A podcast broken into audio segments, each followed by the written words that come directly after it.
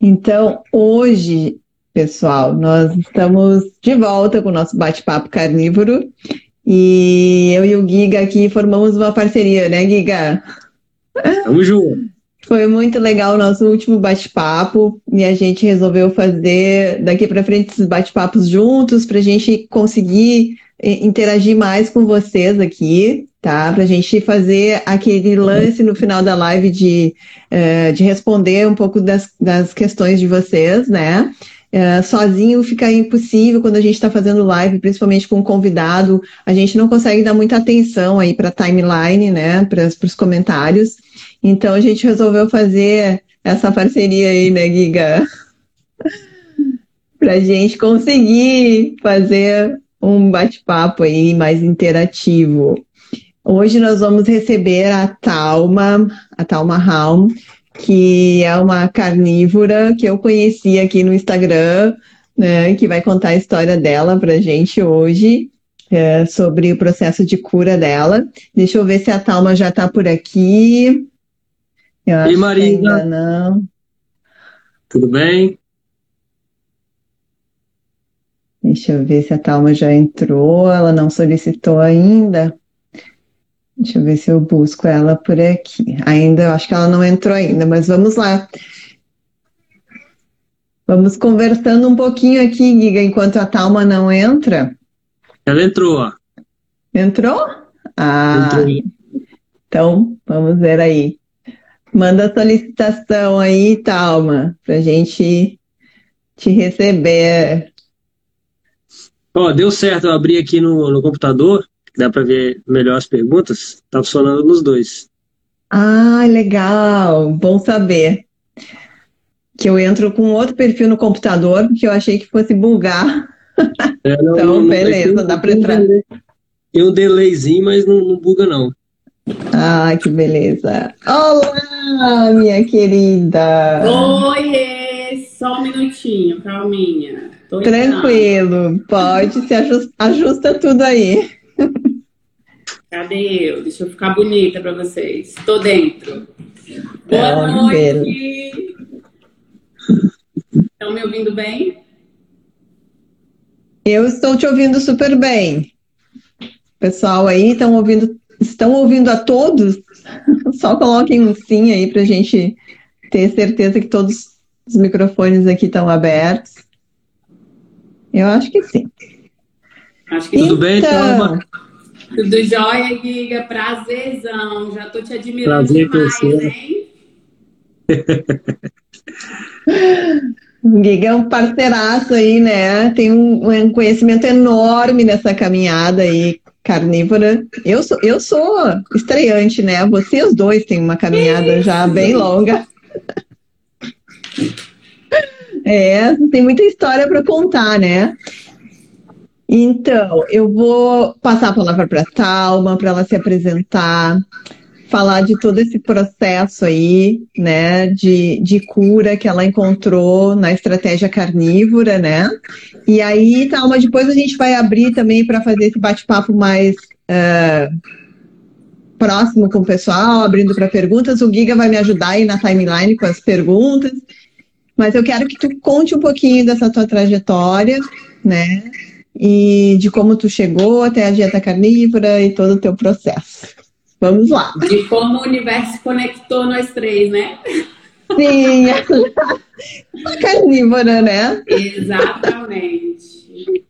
Gente, meu nome é Talma Ramon e eu costumo falar, é com muito prazer que eu me apresento e que eu me apresento carnívora, porque é realmente assim que eu me sinto é, escolhida mesmo. A gente até já conversou sobre isso, Alessandra e carnívoros são escolhidos por Deus, eu acho, para trazer conhecimento aqui na Terra.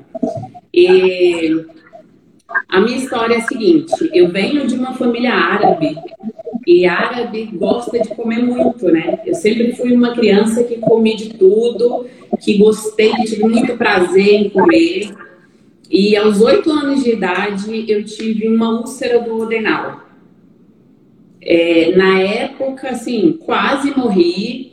E vou tentar resumir a história, tá, gente? Porque é muito longa. É, e todo mundo achava normal uma criança de 8 anos ter, ter uma úlcera. E o que os médicos diziam era: pode ter sido emocional. Na época, meu pai tinha falecido. E aquela desculpinha de sempre, né? Ah, comeu alguma coisa que não fez bem, juntou com o emocional e ela teve uma úlcera. Mas era uma criança de 8 anos. Só que era uma criança de 8 anos que não me alimentava bem. Eu comia todas as porcarias que você imaginar e que toda criança gosta, e doce, hambúrguer, por aí vai. Foi tratada a úlcera, é, medicação, alimentação, um ponto interessante, porque a primeira coisa que os médicos indicaram foi uma ressignificação re da alimentação, e foi assim que a minha mãe conseguiu cuidar de mim. Ao longo dos anos, eu desenvolvi alergia a esmalte. Eu não podia pintar unha quando eu era adolescente. Logo depois, eu desenvolvi é, intolerância à lactose. E tudo isso tinha vários sintomas, porém é normal ter intolerância à lactose, é normal ter uma sensibilidade ao esmalte, é normal ter gastrite, né? As pessoas têm uma gastrite nervosa, né? Um tal de gastrite nervosa que é comum. Sim. Porém, há três anos atrás eu desenvolvi uma sensibilidade ao glúten. E aí eu já não comia lactose, eu já não pintava a unha, eu já tinha que ter cuidado com tudo porque eu tinha uma gastrite nervosa e eu comecei, quando eu comia glúten, eu começava a me coçar toda. E isso me trouxe para né, pensar um pouco mais sobre isso e me questionar. Eu comecei a me questionar os porquês. No momento que eu comecei a me questionar os porquês, os meus sintomas já se agravavam. E aí eu comecei a ter diarreia, dor de cabeça. Eu comecei a ter os sintomas da síndrome do intestino irritável. Procurei gastro, procurei endócrino, procurei nutricionista, procurei tudo que vocês imaginam, aquela historinha que vocês dois já conhecem, mas as pessoas não. A gente fica no desespero, né? Querendo a ajuda dos médicos. E um dia o médico, é, através de. Eu costumo falar que eles montam quebra-cabeça, né? Porque não tem um exame específico que fale, ah, você tem SI, você tem. Não tem. Não tem um exame específico. Você fica boiando, você faz uma colonoscopia e não dá nada. E você está se acabando em diarreia, que era o meu caso. E aí o médico falou: olha só, diante dos sintomas, eu fechei o seu quadro clínico, você tem síndrome do intestino irritável, provavelmente você tem SIBO, que para quem não sabe é um crescimento desordenado das bactérias. E Provavelmente você tem SIBO e síndrome do intestino irritável é uma doença que não tem cura. É um casamento que não é. É um casamento no civil e você não tem direito de se separar. Eu falei, como assim? E ele ainda usou o termo, é com comunhão de bens. Eu falei, oi? Sentença de morte. Exatamente. E hoje eu conheço várias pessoas que estão ouvindo nesse momento esse diagnóstico dos médicos, nada mudou. Gente, naquela hora que eu ouvi aquilo, eu falei: não, chega, chega, não, não, não aceito, não dá, me revolto. Como assim? Uma doença que não tem o diagnóstico, porque eu, eu pedia para o médico: me mostra, eu quero ver aonde é que está o problema. Cadê? O que, que tem no meu intestino? O que, que faz eu sentir isso? Uhum. Por que da diarreia? É um diagnóstico sintomático. É. Não, não, não apenas. Tinha. É, um diagnóstico sintomático apenas. E aí, depois desse diagnóstico, você escuta, não, não tem solução. Vai conviver com isso pro resto da vida. Muito parecido comigo, com a fibromialgia, porque é a mesma coisa. É, é detectado através dos sintomas e é tido como incurável. Né? Eu sinto exatamente, a me, tive a mesma é, ainda tem a parte psicológica da coisa, que as pessoas falam, ai, ah, tem um lado psicológico, e você começa a ser chamada de doida, porque você pensa, mas eu não estou estressada, eu estou bem, eu tô com tudo na minha vida está indo bem. Aí você começa a buscar a causa do estresse, sendo que você não está. Aí começam a falar, não, você precisa de um tratamento psicológico. Aí você começa a se perguntar, será que eu tô doida? Não, deve ser. Devo estar doida mesmo, devo estar com problema psicológico de um nível assim tão grave que eu não consigo nem é. enxergar que eu tô. Deve ser. E foi exatamente o que aconteceu comigo. Só que a essa altura do campeonato, tudo que eu comia me fazia mal. é, já não tinha mais vida social, não conseguia treinar, que eu sempre amei treinar, mas eu já não rendia mais no treino da mesma maneira. Então, a essa altura do campeonato, quando eu recebi esse diagnóstico, eu realmente já estava com problema psicológico, porque querendo ou não, tudo isso te leva a um problema psicológico. Você não tem disposição física. Você não tem mais o prazer de comer. Gente, eu, eu cresci comendo bem, tendo prazer em comer, e eu já não tinha mais. Então, eu já tinha todos os sintomas intolerância à lactose, sensibilidade ao glúten, SIBO, síndrome do intestino irritável e um problema psicológico. E um psicólogo também não sabia tratar. O psicólogo falou: seu problema psicológico é por causa do intestino. E o gastroenterologista falou: seu problema do intestino é por causa do psicológico. É assim, ping-pong, né? Vai e volta. Sim. E você fica ali boiando sem saber o que e fazer. E a é. pior parte, que vocês dois também já sabem, você busca informação e não encontra. É desesperador. É desesperador, eu não achava ninguém. Meu Deus, mas como assim síndrome do intestino irritável? Ninguém tem. Logo depois, quando eu descobri a carnívora, como assim? Minha alimentação de carne e tal, não achava ninguém, mas deve ser um ET aqui na Terra, só existe eu. E aí eu não aceitei. É, é, da minha personalidade muito forte, eu sou muito decidida, eu sou muito guerreira, eu sou muito batalhadora, e eu não me conformo com o que não me faz feliz. Eu fui assim a vida inteira. E não ia ser diferente com uma doença que não tem cura. Podia ser a doença que fosse. Se eu tivesse que ir na Lua, em Marte, buscar a cura dela, eu ia atrás, eu não ia parar. E eu falei pro médico, ele falou, volta daqui a seis meses, quando acabar a medicação, porque eu vou acompanhar você. Eu falei, doutor, muito obrigada por tudo, mas eu não volto. Não me espere aqui. Eu não vou voltar. Não, mas você a gente pode fazer o controle. Eu falei, eu vou controlar. Eu vou controlar, não, eu vou curar isso bem aí. Eu vou em busca da solução. E foi o que eu fiz. Eu era estudante de nutrição na época, e a faculdade de nutrição já não me agradava como eu imaginava. Quando eu comecei a buscar respostas para síndrome do intestino irritável, doenças autoimunes, é, modulação intestinal, quando eu comecei a buscar resposta para tudo isso dentro da nutrição, eu falei: o meu lugar não é aqui vou me retirar, os incomodados que se mudem, né? Assim. e aí aquela coisa. eu só imagino, Talma. Eu só imagino, porque realmente ali não tem.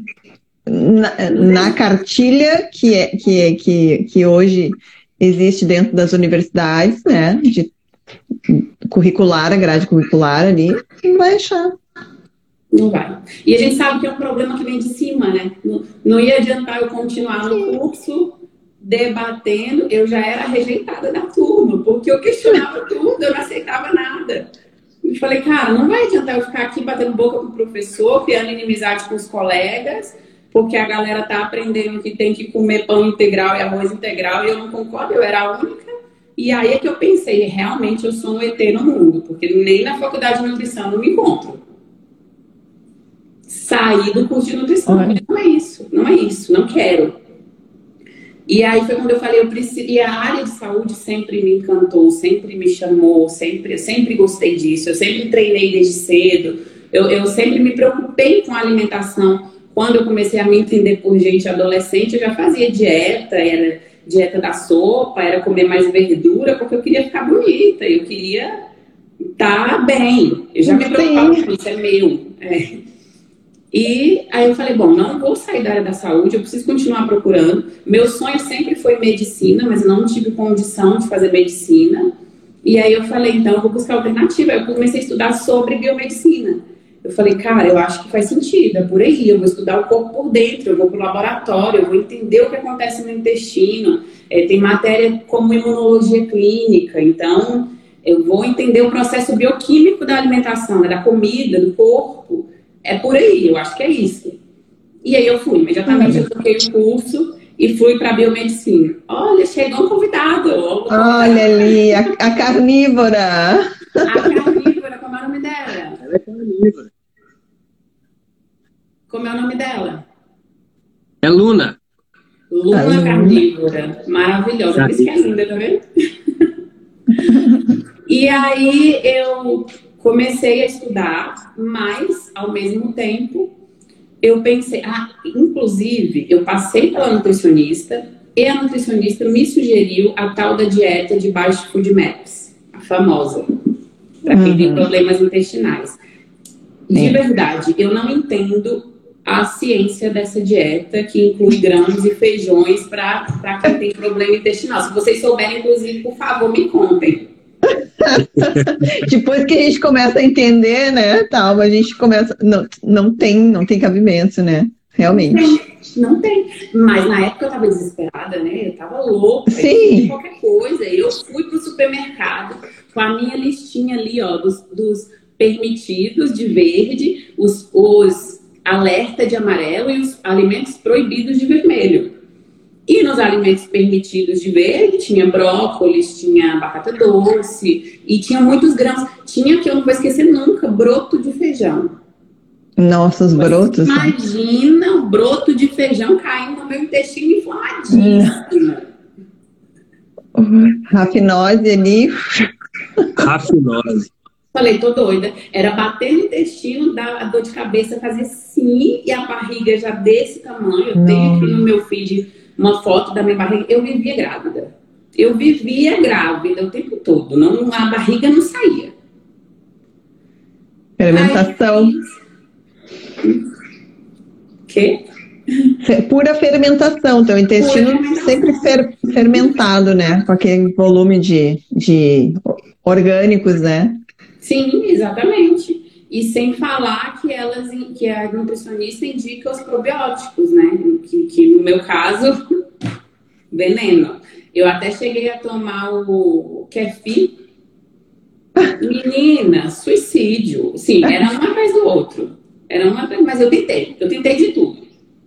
Tentei de tudo até é, chegar à conclusão de que, olha só, não vai resolver a nutricionista não vai resolver, o remédio não vai resolver. O remédio que o médico me passou parecia um sedativo. Eu acho que ele queria que eu ficasse dormindo mongol o tempo todo, que é para me sentir e tá tudo bem. Eu tomei Meu três Deus. dias e falei, não tomo mais. Não tomo. Nossa, Talma, eu, você está contando a minha história. Sim, é igual. Eu sei. O tratamento é igual, é, é exatamente igual. É, é, é o remédio para você ficar dopada e não, e não pensar na dor, porque a, fibromialgia é mais ou menos assim. Você toma um monte de medicamentos uh, e a dor não passa, mas tu fica chapado, vai dormir. né? Fica... E querem que a gente se. Não. É isso. Sim. É, vai vivendo assim, vai sobrevivendo. Tá tudo bem. Eu sei. É, mas aí Deus vai lá e bota o dedinho assim, ó, na Alessandra, na Calma, no Giga e fala: esses não vão se conformar. Esses aqui vão ser rebeldes na terra. exatamente, é, exatamente. Não vão se importar de serem chamados de loucos. Porque é assim. eu fugia, eu fugia das consultas médicas, eu abandonei porque assim, todos os médicos, todos os tratamentos era sempre a mesma coisa, medicamentos, né, e tratamento psicológico, tanto que eu me, a mesma coisa, né? Eu me achava uma doida por sentir dor. A minha dor é emocional. Como assim a minha dor é emocional? A dor emocional, eu ouvi isso. Eu é, ouvi isso. calma. Eu fui fazer uma pós-graduação em, neuro, em neurociências. Oi? Estão perguntando o que é fibromialgia.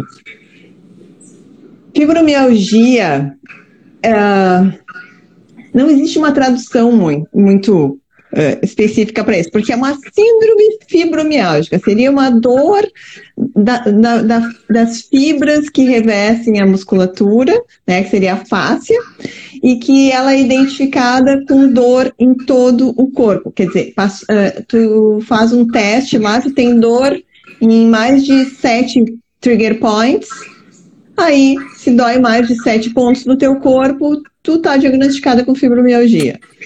É, é isso. E aí é incurável, tido como incurável, né? E aí eles te, te orientam a fazer uma, um tratamento multidisciplinar, com psicólogo, com medicamentos. Dependendo da linha do médico que você vai, ele te dá determinados tipos de, de tratamento. Eu passei por ortomoleculares, eu passei pela, pela medicina integrativa também, em busca. Não sei se você chegou a passar também, uh, Talma. Tudo. Menina, de florais à acupuntura eu fui. É. Florais, acupuntura, suplementação. Eu, to, eu, tomava vários tipos de suplementos. Tinha meses que eu gastava quase 600, 700 reais em suplementos. É, fiz exame de termografia, é, fiz exame de saliva para ver uh, cortisol. Uh, fui detectada com uh, fadiga adrenal, né? Então, a gente passa por tudo e nada resolve, né? Exatamente. Eu descobri até coisa que os resultados de exame disseram que eu tinha que eu não tenho. Alergia a camarão. Seu problema é frutos do mar. Nunca tive. Nunca tive. Como frutos do mar, como camarão, como ostra, como tudo, tem problema nenhum. Deu no meu resultado. Olha só, eu não cheguei a fazer testes de alergia. Esses eu não, não fui até, até esse ponto. Mas eu também venho com esse histórico de, de intolerância à lactose desde a adolescência, gastrite, né? Uh, eu tinha muita sinusite, então, na verdade, essa, essa, esse, esse quadro, é, esse quadro autoimune, ele vem se mostrando a partir da adolescência. E hoje eu vejo isso na minha filha, né? Então, a gente começa a ter esses uh, sintomas, né? E que muitas vezes uh, não se dá o, o, devido valor, né? Porque ali já é um alarme do, já é um alarme de que algo não vai bem, de que o teu sistema não está funcionando bem, né? Exatamente. Pelo tipo de vida que tu tá tendo. E ali, né, é o teu ambiente, na verdade, é, é, a, é a epigenética, né, que, que, que faz com que determinados genes se liguem ou se desliguem, né, em função da, daqueles teus hábitos alimentares também tem o estresse está envolvido, né? Mas não somente o estresse, porque na verdade é um é um ciclo, né? Você vem com um intestino que não está bem, aí começa uma baixa produção de serotonina, né? Uma baixa produção de dopamina, e você começa a entrar em depressão, aí como é que o teu emocional vai estar tá bem? E isso né, gira, é, faz um ciclo vicioso que você não consegue coordenar isso, né? E até a gente descobrir. Oi? Vai se retroalimentando. É? Sim, vai se retroalimentando. É, é infinito, é um loop infinito. É, e ninguém, para mim, nunca me disse: olha, isso é o seu intestino. Você tinha um problema de intestino. Chegamos no problema. Ninguém conta. porque é, uma, é porque é uma medicina muito focada na medicação, né? E muito focada. É, é, o, o ser humano é tratado como uma parte. Você tem dor no braço, você vai num médico que vai tratar um traumatologista. Você tem, né? Você tem dor na, nas articulações, você vai num reumatologista. Você tem dor, mas ninguém te trata como um todo, né? Alessandra, e um, um ponto de atenção, uma coisa importante para a gente falar aqui é que ninguém te conta que tudo isso é porque você está com um problema no intestino e te conta menos ainda que esse problema no intestino pode ser do tomate na salada que você come. Porque aí você se alimenta bem, né? Tô comendo bem, eu tô comendo verduras, tô comendo comer uma salada, um tomate. Ninguém te conta que tem lá a tal da lectina, né? Que pode acabar com o seu intestino. É, é assim, o negócio Sim. é gigantesco, é gigante. E as pessoas ainda se perguntam, nossa, mas só um tomatinho, nossa, mas só um batata doce, nossa, mas só um. Que, né, que junta tudo e chega na situação que a gente chegou. É, e a gente às vezes conversa com, com, as pessoas e começa a falar dos antinutrientes, né? E de toda essa questão também da fermentação, né? Uh, desse crescimento, super crescimento bacteriano, né? Que altera a tua microbiota, todo esse desequilíbrio né, da microbiota intestinal e que isso influencia todo o funcionamento do teu corpo, né, inclusive do teu cérebro, as pessoas não têm conhecimento disso. Eu fui aprender isso, eu despertei para esse tipo de, de problema quando eu fiz a minha pós em neurociências, que eu comecei, nem foi durante a pós, foi após que eu comecei a, a estudar mais, né, que eu descobri essa conexão intestino-cérebro. E a partir dali, eu comecei a enxergar o quanto um intestino em desequilíbrio afeta toda, toda a tua parte emocional. Né? Ali me caiu a chave. Né? Uh, e também de que, além disso, tem a questão parasitária. Né? Porque tu está alimentando. A nossa alimentação hoje, ela alimenta muitos patógenos. Açúcar, carboidratos viram açúcar. A alimentação a orgânica, que a gente, se a gente for pensar alimentação orgânica, ela é uma, uma alimentação que não tem agrotóxico, mas ela está cheia de parasita. E os antinutrientes. E a, soma isso os antinutrientes, aí começa a roubar todos os nutrientes do seu corpo, porque ali no intestino vira uma festa, né? Uhum. Exatamente. E aí começa a gerar esse monte de, monte de doenças autoimunes. O corpo começa, o intestino fica permeável, né? Começa a vazar. E teu, aí, teu sistema. Imagina isso ao longo de anos, a vida inteira. Sim. Uma coisa, eu vejo uma coisa, isso. Uma coisa que eu acho muito interessante, que às vezes a gente não tem essa noção, mas é que a gente bebe a água do nosso cocô. Ai, credo. Explica, cobra agora. Ai, a água, que, a água que o nosso corpo absorve, ela, ele absorve do intestino, onde está o cocô. Então, assim, como a parede intestinal é um filtro tão importante, e a gente vai beber a água do cocô. Então, quando você tem ali uma permeabilidade intestinal, ou seja, vai entrar cocô no seu sangue. É esse que é o negócio. É? É simples assim. É, Aí você vai ficar doente. Se entrar, cocô no, se entrar cocô no seu sangue, você vai ficar doente. Cara, essa foi boa. Nossa, cobra. Muito boa essa. Eu nunca tinha pensado assim. Vou começar é, a pensar diferente. Mas é, é isso aí. E abre caminho, né? Essas, as tag junctions do intestino se abrem, né? Por causa dessa essa alimentação inflamatória, esse excesso. Gente, a gente, a nossa alimentação é um lixo, se a gente for pensar. É corante, é, é, é adoçante. Além da química das plantas, a, a, é... gente, se você jogar isso no lixo orgânico e deixar dois dias, daí tu bota, aí bota uma carne ali, daí as pessoas dizem assim, viu, é a carne que apodrece. A Não, na é verdade. Carne, que demora uma semana. Demora. É bem isso, né? Agora deixa uma carne, uma carne cozida fora da geladeira de churrasco, que nem deixavam na minha casa, ficava uma semana, a carne está lá intacta. E a carne de lata, é. na gordura.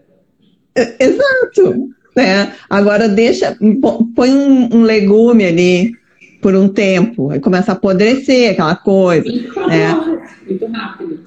E aí se mistura uma carne junto com isso. Então, assim, a gente tem que pensar que, que a gente coloca para dentro do nosso corpo uh, coisas que vão fermentar, que vão apodrecer, e que esse apodrecimento vai alimentar o quê? Bicho. Bicho. Os bichinhos que já tem lá. É. E ainda... acreditar, né? Exato. E ainda você toma mais probiótico. E toma leite. E come queijo. E aí e vira uma. A festa é, uma é maravilhosa. É uma aí, festa, né? Aí estão perguntando aqui se a carne, é, como é que é a digestão da carne, né? Aí deixa eu falar um pouquinho rapidinho. Vai lá. É, nós somos é, o, o, nosso o animal mais semelhante a nós, o sistema gastrointestinal mais semelhante ao do ser humano são dos cães. Né? Dos cães são, é bem semelhante, assim, a composição intestinal é muito semelhante, até porque nós convivemos com cães há milhões de anos. Né? Eles, são, eles vivem em simbiose conosco. E a gente come mais ou menos a mesma coisa há milhões de anos. Carne, né? Então, assim, a digestão da carne, ela não é lenta, ela não é, ela não é difícil, ela não é nada disso. Ela é uma digestão complexa. Então, vamos fazer uma analogia a uma fábrica. Você tem uma fábrica onde você tem vários produtos pequenininhos e tem um, aquele produto principal que você precisa de toda a fábrica funcionando para você fabricar ele. Essa é a analogia da digestão da carne. Para a gente digerir a carne, como ela é muito densa em nutrientes, a gente precisa de todo o nosso sistema, desde a mastigação, a salivação, o, o, o ácido estomacal, as enzimas biliares, todo o nosso trato gastrointestinal vai participar da digestão da carne. E o que é o mais interessante, estamos em três carnívoros aqui, a gente pode falar isso sem. Né? Somos todos testemunhos oculares. O que acontece quando a gente come só carne? 98 não faz. Não tem gases e não faz cocô. Porque 98% da carne, como ela é muito nutritiva, muito biodisponível, ela é toda absorvida no nosso intestino delgado. Não chega nem no intestino grosso. Agora, o que atrapalha a digestão da carne é se você está produzindo aquele, aquele, aquele produto que precisa de toda a fábrica e você coloca outros produtos para produzir junto, você atrapalha o processo do, do produto principal. Entendeu? Então, por exemplo, você vai comer carne junto com vegetais. A Alessandra acabou de falar. A, o, o, vegetal vai absorver o ácido, o ácido do, do, do, do, estômago e vai atrapalhar a digestão da carne. O vegetal vai fermentar, vai produzir uma, uma microbiota, vai produzir uma desbiose que vai atrapalhar a digestão da carne. Que vai ter uma guerra ali entre o nosso sistema imune e, e, a, e aqueles parasitas que estão fermentando e vai atrapalhar a, a digestão da carne. Então, e a absorção, né, cobra? A absorção e a absorção dos nutrientes. E a absorção. Eu acabei então, a carne... de falar isso com um amigo. Eu acabei de falar. É. A carne e pura. E só deixa eu acrescentar uma coisinha, Cobra. Vai. E a fibra vegetal, ela não dissolve no estômago, ela vai inteira para o intestino. Tem não isso tem ainda. Isso, passa, passa, é, passa rasgando o intestino. Esqueleto Papel. de planta. Papel, né? Celulose. É indigesto. A gente vai se despedir do caroço do feijão, do caroço do milho lá no vaso, né? Oi, tudo não bem? temos enzima para destruir ele, digerir. Entrou e passou direto. Agora, quando a gente come só carne, eu posso falar sem medo de errar. Às vezes tem vezes que eu como 2 quilos de carne no dia, eu como bastante. E eu fico, às vezes, dois dias, três dias sem ir ao banheiro. E quando eu vou, é, é, é, aquela, é aquela eliminação do resíduo do corpo não é sobra de comida, é o resíduo do corpo, porque a carne ela foi 100% Precisamos falar, nem o mau cheiro de lixo fermentado não, não tem. Não. não tem. Eu falo mesmo, meu cocô é cheiroso. Do Exato.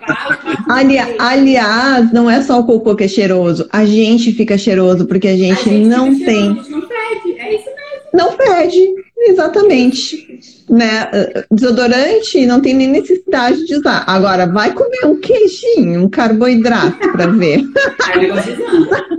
Sai azedo. E aí você sente, não sei se você com vocês, quando a Talma não escorrega muito na dieta, né? Mas as, eu dou às vezes umas escorregadas e eu sinto a diferença no, no odor do corpo, na textura do cocô, na cor, na quantidade, né? Eu digo, nossa, olha o que eu é, é disse, olha o que eu fiz. né? Porque. que merda, literalmente. Que merda é essa? né? Ó, é, a, Erika, a tá falando a mesma coisa aqui, que ela, o, quando ela vai no banheiro é igual a gente, também não tem problema não. É isso mesmo. É uma, é, é uma experiência. É, é, rapidinho, normalmente comigo uma vez no dia e, e nem todo dia. E pouquinho. Acabou. E nem suja o papel. Exato. E nem, economiza no papel higiênico. e, tem mais, e tem mais um detalhe. Afunda. Afunda. Se molhar, tá tudo errado. Não tem gases. Nada. Vamos combinar. Nada. A gente, a gente não peida mais. Né? A gente não peida. Não, aí quando peida, diz assim: hum, o que, que eu comi? que que tá é uma coisa errada. Colocaram um tempero aqui na minha carne e não deu muito certo. Sim, tinha planta. Tinha planta. É mais. Tinha né? planta. É Olha, mais. já caí em alguns golpes desses, viu? Por exemplo, é, aconteceu comigo de comer hambúrguer. Às vezes eu estou numa situação que, que não tenho onde comer. Acontece muito. Acontece. E eu procurar uma hamburgueria é, que tem hambúrguer caseiro. E aí eu vou lá e tiro o pão com a carne do hambúrguer, o ovo, bacon e tá tudo certo. Mais uma vez aconteceu, na verdade aconteceu mais de uma vez, de ter alguma coisa misturada na carne do hambúrguer. Eu não sei se farinha, eu não sei. Farinha. Se... É, eu acho farinha. que na liga. Uhum. Eles aí... colocam farinha, farinha e ovo para dar liga no hambúrguer. Foi questão de segundos, assim, é comer, a barriga estufar. E aí, como eu tinha sensibilidade ao glúten, eu começo a coçar aqui no braço. Isso é uma coisa bem legal de falar também, porque tem gente que come e começa a se coçar aqui dentro do braço. São uhum. locais, assim, né? Aqui dentro do braço ou no pescoço, são, são lugares estratégicos Sim. que aparece a sensibilidade ao glúten. E aí eu falei, cara, botaram alguma coisa no, no, no hambúrguer, não é possível. E aí é você fica dá uma revolta, né? E tipo assim, meu Deus! Dá uma Nem revolta. Assim eu não posso me virar. É revoltante. É. é voltando um pouco ao que eu estava falando no começo da minha trajetória, eu parei na dieta do, do, do Baixo Food Maps, que não deu certo comigo. E aí eu comecei a me observar. Eu sempre me observei muito, né? Eu sempre fui um pouco meio fora da casinha, assim. Eu, tinha uma doença, uma dor de cabeça, eu ficava, parava e voltava o meu dia inteiro para descobrir por que eu tive essa dor de cabeça. Então, quando isso aconteceu, que os médicos não deram jeito, a nutricionista não deu jeito, a dieta que ela passou não resolveu, eu falei, cara, peraí, eu vou me observar. Já que, aí eu peguei a, a o princípio dela, né, de eliminar alimentos. Falei, opa, eu tenho aqui Sim. uma lista de alimentos permitido e não permitido. Esses permitidos que eu tô comendo ainda tá me fazendo mal, então eu vou continuar tirando. Eu vou tirar, eu vou tirar tudo, eu vou tirar tudo. Cheguei ao momento que só tinha ovo, mais nada. Eu só comia nada mais. Era ovo de manhã, ovo de tarde, ovo meio-dia, ovo mexido, ovo cozido, ovo com recheio de ovo e, enfim. Ovo com recheio de ovo. Aí é, comecei a comer muito ovo e foi na época que eu descobri, que eu já contei para Alessandra, que eu descobri é, o poder da glutamina. Uhum. Descobri que muita gente que tinha problema intestinal começava a usar glutamina e fui estudar mais sobre. Quando eu descobri o poder da glutamina, eu fui em busca de fontes naturais de glutamina. Encontrei Sim. na carne vermelha. Eu falei, opa, então agora já tenho dois alimentos, ovo e carne. É, a carne. Porque a essa altura eu já estava umas duas semanas só comendo ovo e eu não tinha mais gases eu não, não vomitava, Olha. não tinha dor de cabeça, não tinha coceira, já estava feliz, já estava aqui assim, ó, vou morrer comendo ovo calada, ninguém vai saber e vou ficar feliz. Mas aí eu comecei a introduzir a carne. E aí eu comecei não só continuar bem, mas eu comecei a perceber melhoras. A minha disposição voltou, aí eu já consegui voltar a treinar, eu falei, cara, mas não é possível. Aí eu coloquei o frango, e aí eu continuei pesquisando. Quando eu me dei conta, eu devia ter mais ou menos uns 20 dias numa Olha. carnívora. E você fez isso instintivamente, se a gente for pensar. Instintivamente. Olha que show. Porque eu, tive, eu fui obrigada a tirar tudo. Eu fui obrigada. Não tinha mais como. Eu comia e passava mal. Aí eu cheguei ao ponto de não comer nada. Eu perdi muito peso. Emagreci muito. Então, foi instinto, né? O instinto carnívoro que gritou, falou mais alto. O instinto fala muito alto, né? Fala muito alto. Eu tô atrás de uma, de uma, de uma pesquisa que foi feita. Até foi o Henrique Altran que falou numa live dele, vamos ver se ele me passa essa informação, de que a gente tem uma, uma reação já do nosso, do nosso DNA quando você olha para uma carne, mesmo sendo um vegano, que a gente tem uma reação, né, uma reação cerebral de que a, aquela ali, na verdade, é a, é a real alimentação, né? Que ela, que ela te atrai de uma forma assim uh, uh, instintiva, realmente. E se a gente for pensar, nós somos seres instintivos, porque nós estamos, nós sobrevivemos instintivamente desde os primórdios, né? Então eu acho que isso realmente está muito, tá muito uh, desenhado já no nosso DNA, né? Uh, se a gente for pensar, tem várias questões aí que passam através do DNA, que a gente, a gente, nem imagina que o medo também passa através do DNA, né? Tem um estudo com ratinhos, né? Que os ratinhos são expostos a, uma, a um cheiro de cereja, e aí eles levam um choque cada vez que eles pegam a cereja e tal. E os filhotes, né? Só vou resumindo assim, esses são os filhotes que nascem desses ratos, eles têm horror ao, ao cheiro de cereja. Né? E isso passa através do esperma do rato.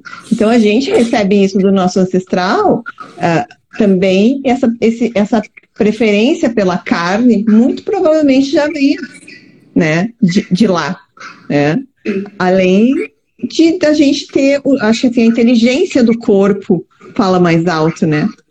Sim, Sim. exatamente isso. E foi o que aconteceu comigo. Essa herança aí, com certeza, eu devo ter em dobro, porque eu sempre gostei muito de carne.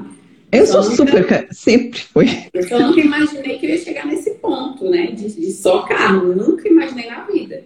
Mas é, eu cheguei sozinha instintivamente. Mas assim, eu não fiquei, tá? Eu não fiquei logo de cara na carnívora. Eu fiquei muito bem nessa época.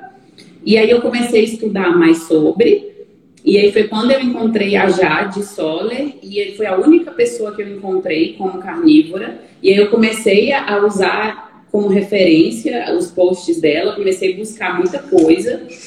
E continuei, fui indo, e aí junto com isso, o curso de biomedicina, estudando né, é, o corpo humano por dentro, e aí você, no primeiro semestre, eu tive logo de cara parasitologia, epigenética. Alessandra vai saber o que eu tô falando. Você já, já Sim. Falei, é isso? Tô aqui, e a gente fala assim, Uau! é isso. Parece que começa a cair as fichas. doida, mas apaixonada ao mesmo tempo. E eu falei, cara, eu vou continuar. Mas aí vem o que eu tenho certeza que acontece com todo mundo. É, o seu corpo vai precisar de nutriente. E aí você começa a se questionar. Aí as pessoas falam, é, você vai ficar fraca. E aí as pessoas falam, você vai adoecer, a sua imunidade é vai cair. E aí você, não, você precisa de vitaminas das frutas e das verduras. E você começa a se questionar. E chega um ponto que você até acredita, a lavagem cerebral é tão grande que você acredita. E aí eu que já estava muito bem só com carne e ovo, caí na besteira várias vezes de falar assim, não, eu preciso do brócolis, cara, eu preciso, eu vou ter que comer Muito brócolis, tá? É. Não tinha outra coisa, não. Não, porque brócolis é rico nisso, rico naquilo, e vitamina B12, não sei o quê. E aí a gente que não tem o conhecimento, né? De, de que a carne Sim. tem todos os nutrientes e vitamina B12 e tudo mais, você acha que você precisa. Né? São é que várias... existe um marketing gigantesco aí em cima. Exatamente. Né? São várias, são várias informações que você vai recebendo e olha que eu não contei para todo mundo, para Deus e o mundo que eu estava fazendo. Porque quando você conta, é pior ainda. Né? Começam a te bombardear de informação e você fica perdido, não sabe para onde vai. Eu não contei e mesmo assim, mas eu pesquisava muito. E aí, se você põe lá no Google para pesquisar, você vai sair de lá convencido que você precisa de fruta e verdura. Até Google... eu descobrir que eu tinha que buscar fonte em artigo científico, demorou muito. Eu já tinha caído no golpe aqui do Brasil vezes. O Google, o Google tem um viés vegano muito grande, né? O Google. O Google tem um viés vegano bem grande. Sim. Calma. E qual foi a. Vamos falar de, de, de a sua reação quando você começou. Você saiu, você estava comendo só carne e ovos, e aí você introduziu essas frutas. Quais foram os sintomas? Na mesma hora eu passei mal. Eu passava mal, assim, instantâneo. Passava mal instantâneo. E aí eu ficava naquela, eu chorava e eu ficava naquela de, vou morrer então, né? Vou morrer, porque eu acho que não vai dar certo isso aqui só de carne. E aí quando eu tento colocar outra coisa, dá ruim.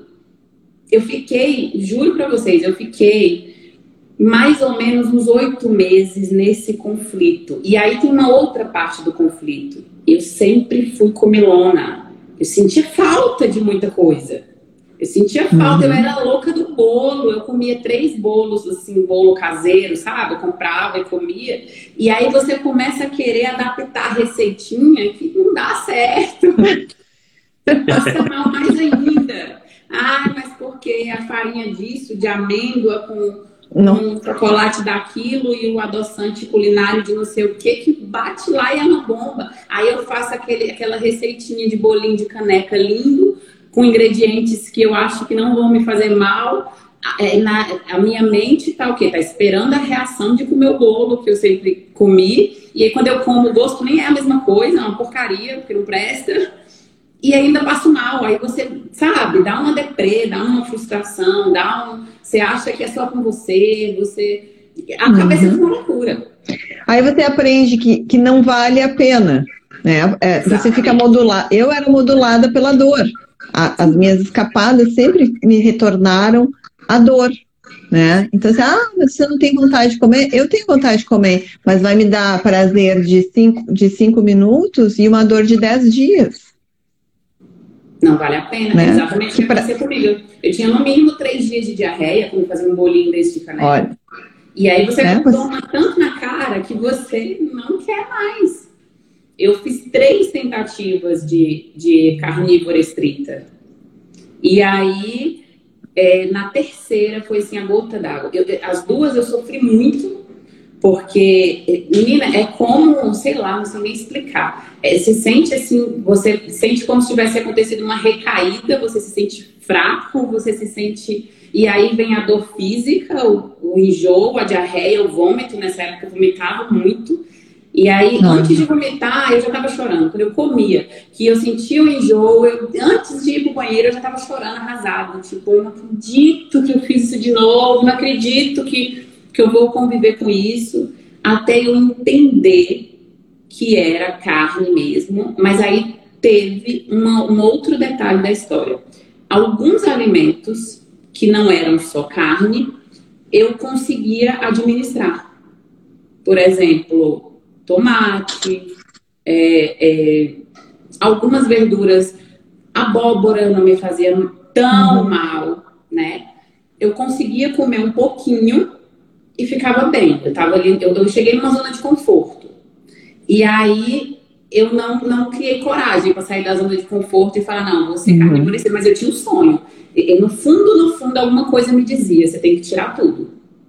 Você tem que tirar tudo. O, o ápice da vida feliz é quando você tirar tudo. Eu sentia isso, mas não conseguia. E aí foi quando vieram as duas tentativas. Eu sofri muito nas duas. E, e uma coisa que me marcou muito, eu era maluca por bolo e docinho de aniversário. Eu já tinha 15 dias de carnívora praticamente estrita. E uma amiga chegou na minha casa com uma latinha de brigadeiro daquelas prontas. Eu agradeço a ela até hoje. Elisa, amor da minha vida, se você estiver me assistindo, muito obrigada pela latinha de brigadeiro que me fez tornar carnívora estrita. A bomba de açúcar e leite. Gente, eu comi a latinha inteira, numa sentada. E eu passei Meu mal. Deus. E eu me lembro da cena. Eu e gordura hidrogenada. Né? Que? Gordura hidrogenada. Açúcar, leite e gordura hidrogenada. Eu amava. Eu era feliz comendo aquilo. a bomba completa. Era, era feliz e a minha pele era como? Acne nível 4, meu amor. Você não tá entendendo. Inclusive, eu tô tentando desesperadamente resgatar essas fotos da minha pele, porque é assim incrível, não dá nem para acreditar. E aí eu comi aquela latinha de brigadeiro e eu me lembro perfeitamente da cena, eu abraçada com o vaso, chorando, sabe? E eu falei ali naquele momento, chega, acabou, é agora. eu não vou mais passar por isso. Podem colocar o que for na minha frente, que eu não vou mais cair nessa. E acreditem, acabou. Eu nunca mais voltei. Eu nunca mais voltei. E a partir daquele momento eu comecei a focar mesmo. Eu aumentei a quantidade de carne. Eu comecei a fazer o jejum porque é automático, né? Você aumenta a quantidade de carne, o jejum vem automático, não tem como. Eu, não faço jejum porque eu quero. Eu faço jejum porque eu como até a minha saciedade, eu fico bem, eu nem lembro que eu tenho que comer enquanto o corpo não pede. O corpo só pede na hora certa. Hum. E às vezes vai eu... 24, 36, depende do que eu comi no dia anterior. Eu, eu das, das pessoas que eu acompanho, para mim, assim, no início, é, essa é a grande dificuldade. A gente foi doutrinado a comer pouco. A gente foi doutrinado a comer comida que não sacia, não, não sacia. E aí, para mim, o grande segredo é esse: é comer até saciedade, nutrir o corpo, matar a fome, e aí você emendar num jejum, num jejum que é o corpo pedindo um tempo para ele para ele realizar aquilo. E aí tudo, aí entra no, no, metabolismo do, da insulina, do glucagon, da insulina, do glucagon, insulina, que é, na minha visão, é o grande, que a gente fala, ah, tem que ter uma dieta equilibrada. Para mim, o equilíbrio é o é metabolismo funcionando. Insulina, glucagon, insulina, glucagon. E não ficar comendo tempo todo sem parar, seis refeições ao dia, prato colorido. Isso não tem nada de equilíbrio, né? Exatamente. Isso é um Exatamente. E aí eu, eu comecei mesmo a carnívora, aumentei as quantidades de carne, é, o jejum veio automático. Quanto que você come hoje, Taura? O pessoal está perguntando quanto, quanto que você come, quantas refeições, como é que é a sua, sua rotina alimentar? Normalmente, uma refeição, de uma a duas, não passa de duas. Às vezes, no fim de semana, você está ali naquela farrinha com a família e aí eu não paro para fazer uma refeição grande, pode ser que role três, mas quando isso acontece, eu já não fico bem. Então, eu evito. Eu evito de fazer três porque não, eu gosto mesmo, de verdade, eu gosto de fazer uma refeição. Eu gosto de então, sentar e comer. Quando você começou, você veio uh, perdendo muito peso, né, por causa desse, de, desse processo todo da, da síndrome do intestino irritável. Quando você começou, magra, né? Perdi muito. Isso. Quando você iniciou, porque assim, uma dúvida muito grande das pessoas uh, é que uh, Existe relatos, né, de pessoas assim como eu que perdi 23 quilos na carnívora, né? As pessoas têm medo de entrar na carnívora e têm medo de emagrecer demais. Ah, eu já sou magra, então eu vou perder mais então, peso. Como é que foi? Um quadro clínico, né, de alguma doença que já fez perder o peso.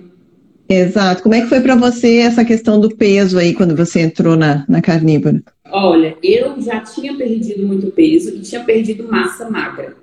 Quando eu entrei na carnívora, tem aquele choque do desinchaço, né? De uma vez. Uhum. Eu tive esse choque, eu dei uma desinchada assim, que, que de olhar você pensa que perdeu 4, 5 quilos, mas não é, é líquido, né? Sim. Tá ali toda retida, por mais que eu já tivesse magra, mas ainda tinha retenção. E eu dei essa enxugada muito rápida, mas foi uma coisa que não me incomodou. E logo em seguida, eu, por me observar bastante, eu comecei a perceber a queima de gordura muito rápido. Então, eu estava com pouca massa e eu comecei a perder gordura. Perdi gordura, fiquei um pouco mais definida, menor, porque eu sempre fui muito grandona. Eu fiquei uhum. menor, porém definida. E ao longo desses dois anos, a massa magra foi voltando gradualmente, de verdade, sem esforço. Não estou mentindo, porque eu não treino horrores como todo mundo acha povo pensa que eu me mato na academia. Não é isso. Eu treino porque eu Ai. gosto de treinar. Eu treino porque libera endorfina e eu saio de lá feliz cantando. E tem dia que eu não dou conta de treinar por causa da minha rotina e tá tudo bem. Acreditem, 90% do meu físico, do meu corpo, é a carnívora. A carnívora. É, é, o doutor é, o Dr. Kiltz, para quem quiser seguir ele, é um senhor de 70 anos, é um, um ele é médico de fertilidade. Uh, eu estou seguindo ele há pouco tempo e ele fala isso: a carnívora te dá musculatura sem fazer nada. Sem fazer nada. Exatamente. Fazer nada. Né? E eu sinto isso porque eu ainda não estou numa rotina de atividade física mais intensa, porque eu venho de 12 anos de dor, né? Uh, parada, porque qualquer caminhada que eu desse parecia que eu tinha feito uma maratona. Aqui, ai, meu Deus. Eu vou abrir as perguntas daqui a pouco. Mas só finalizando, assim, a, a carnívora ela te traz é, é, o que eu tenho percebido que ela, que ela emagrece quem precisa emagrecer e ela retorna o peso de quem precisa engordar. Ela equilibra isso, né? E traz a, sua, a musculatura.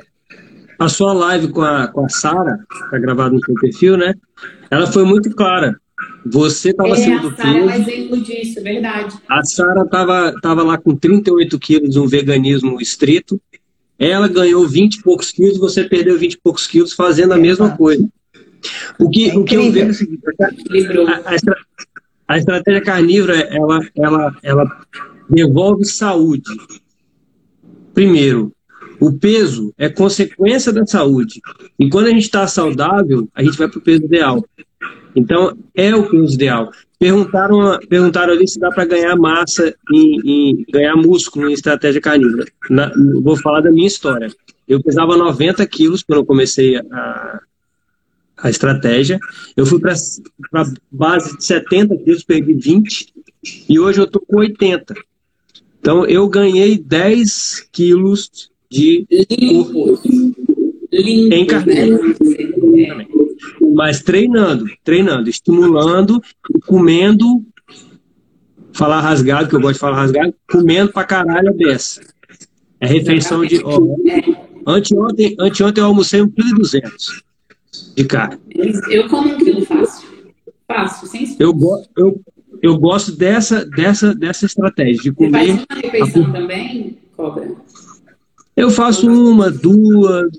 Eu, eu lido bem, bem de acordo com a, com a necessidade. É, de, de, acordo com a necessidade, de acordo, de acordo com a fome. Dia, de acordo com a fome, de acordo com a minha estratégia. Sim. Eu tenho uma liberdade total de comer. Total. Eu posso, posso ficar três dias sem comer, posso comer um quilo. Gente, é uma liberdade que não tem preço. É uma, é uma liberdade, liberdade que não tem preço.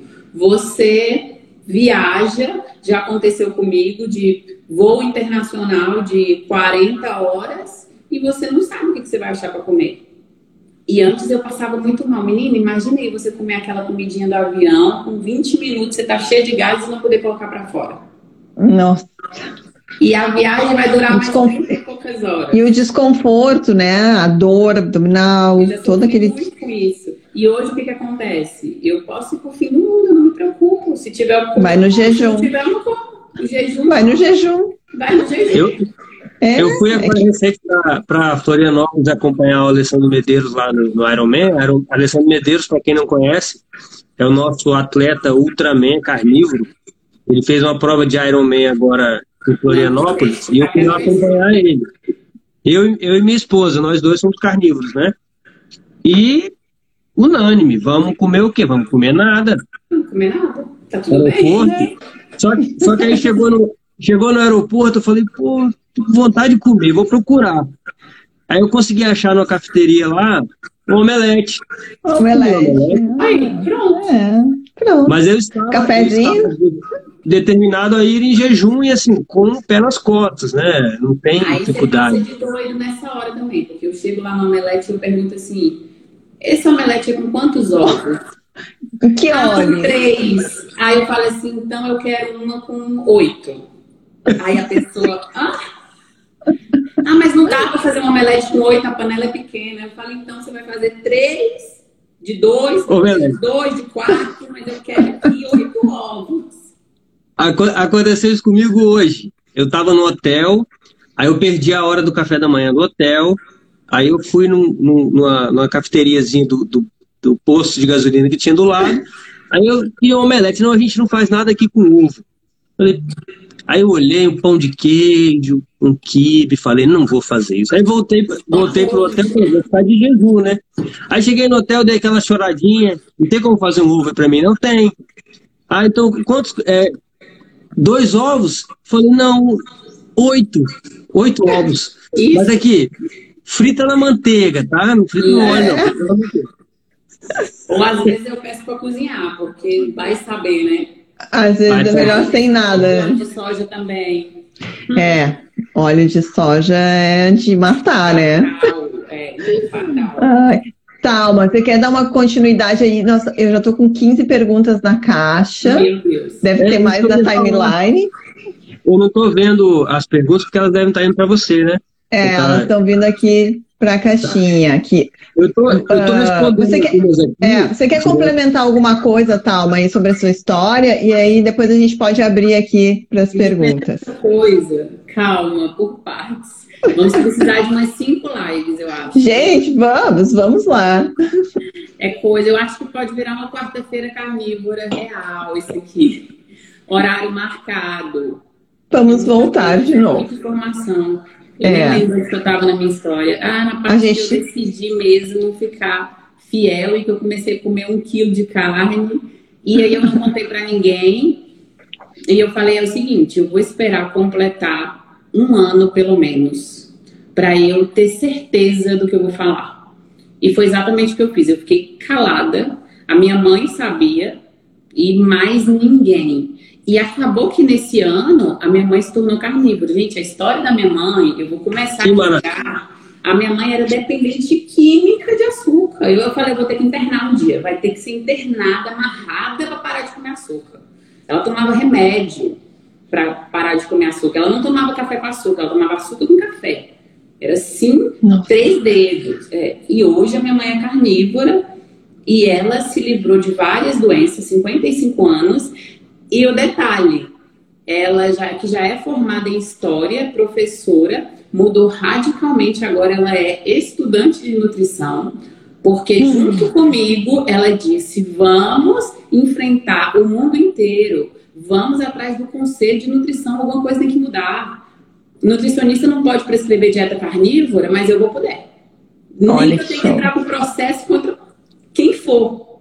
E essa é a ideia dela, de trabalhar junto comigo. E assim, a gente não sabe quais os caminhos, mas é visível que a coisa está crescendo, né? Vocês, os caminhos se abrem. Os caminhos estão se abrindo. Precisamos chegar nesse nível da pessoa ter o direito de se alimentar só de carne de um nutricionista poder prescrever uma dieta carnívora. Porque o que, que acontece? Até tem nutricionistas que, que começam a estudar com essa ideia, que pensam um pouco semelhante, médicos também, mas aí quando chega na hora da prescrição, o conselho barra. E a pessoa precisa trabalhar, vai fazer o quê? Vai perder o CRM? Vai perder o CRM? Não vai trabalhar mais? E como é que faz? É, essa questão de enfrentar, é isso que precisa acontecer a partir de agora. E Tava falando da minha história, comecei a falar da minha mãe, que eu empolgo, eu empolgo mesmo, porque é revoltante. Eu não consigo parar, eu não consigo me conformar, eu não consigo. E principalmente depois que eu comecei a divulgar sobre a carnívora, tanto de gente que começou a aparecer com a mesma história, na mesma situação. Criança com intolerância à lactose, intolerância a isso, intolerância àquilo, que não pode comer nada, e a mãe desesperada nos médicos e ninguém faz nada. E você fica assim meu Deus, eu preciso ajudar esse povo. Não consigo. É porque o, o, o mundo está intoxicado. Exatamente. Quando, quando, eu, quando eu despertei para a carnívora, para essa estratégia, eu pensei em estudar medicina. Eu sou engenheiro de formação, né? Sou do Espírito Santo, Vitória, Espírito Santo. E aí eu entrei na, na, na grade da UFES, da Federal aqui, que eu fiz engenharia, para ver como é que era o curso de medicina. E pasmem, um médico não estuda nenhuma disciplina de nutrição. Não. Nenhuma.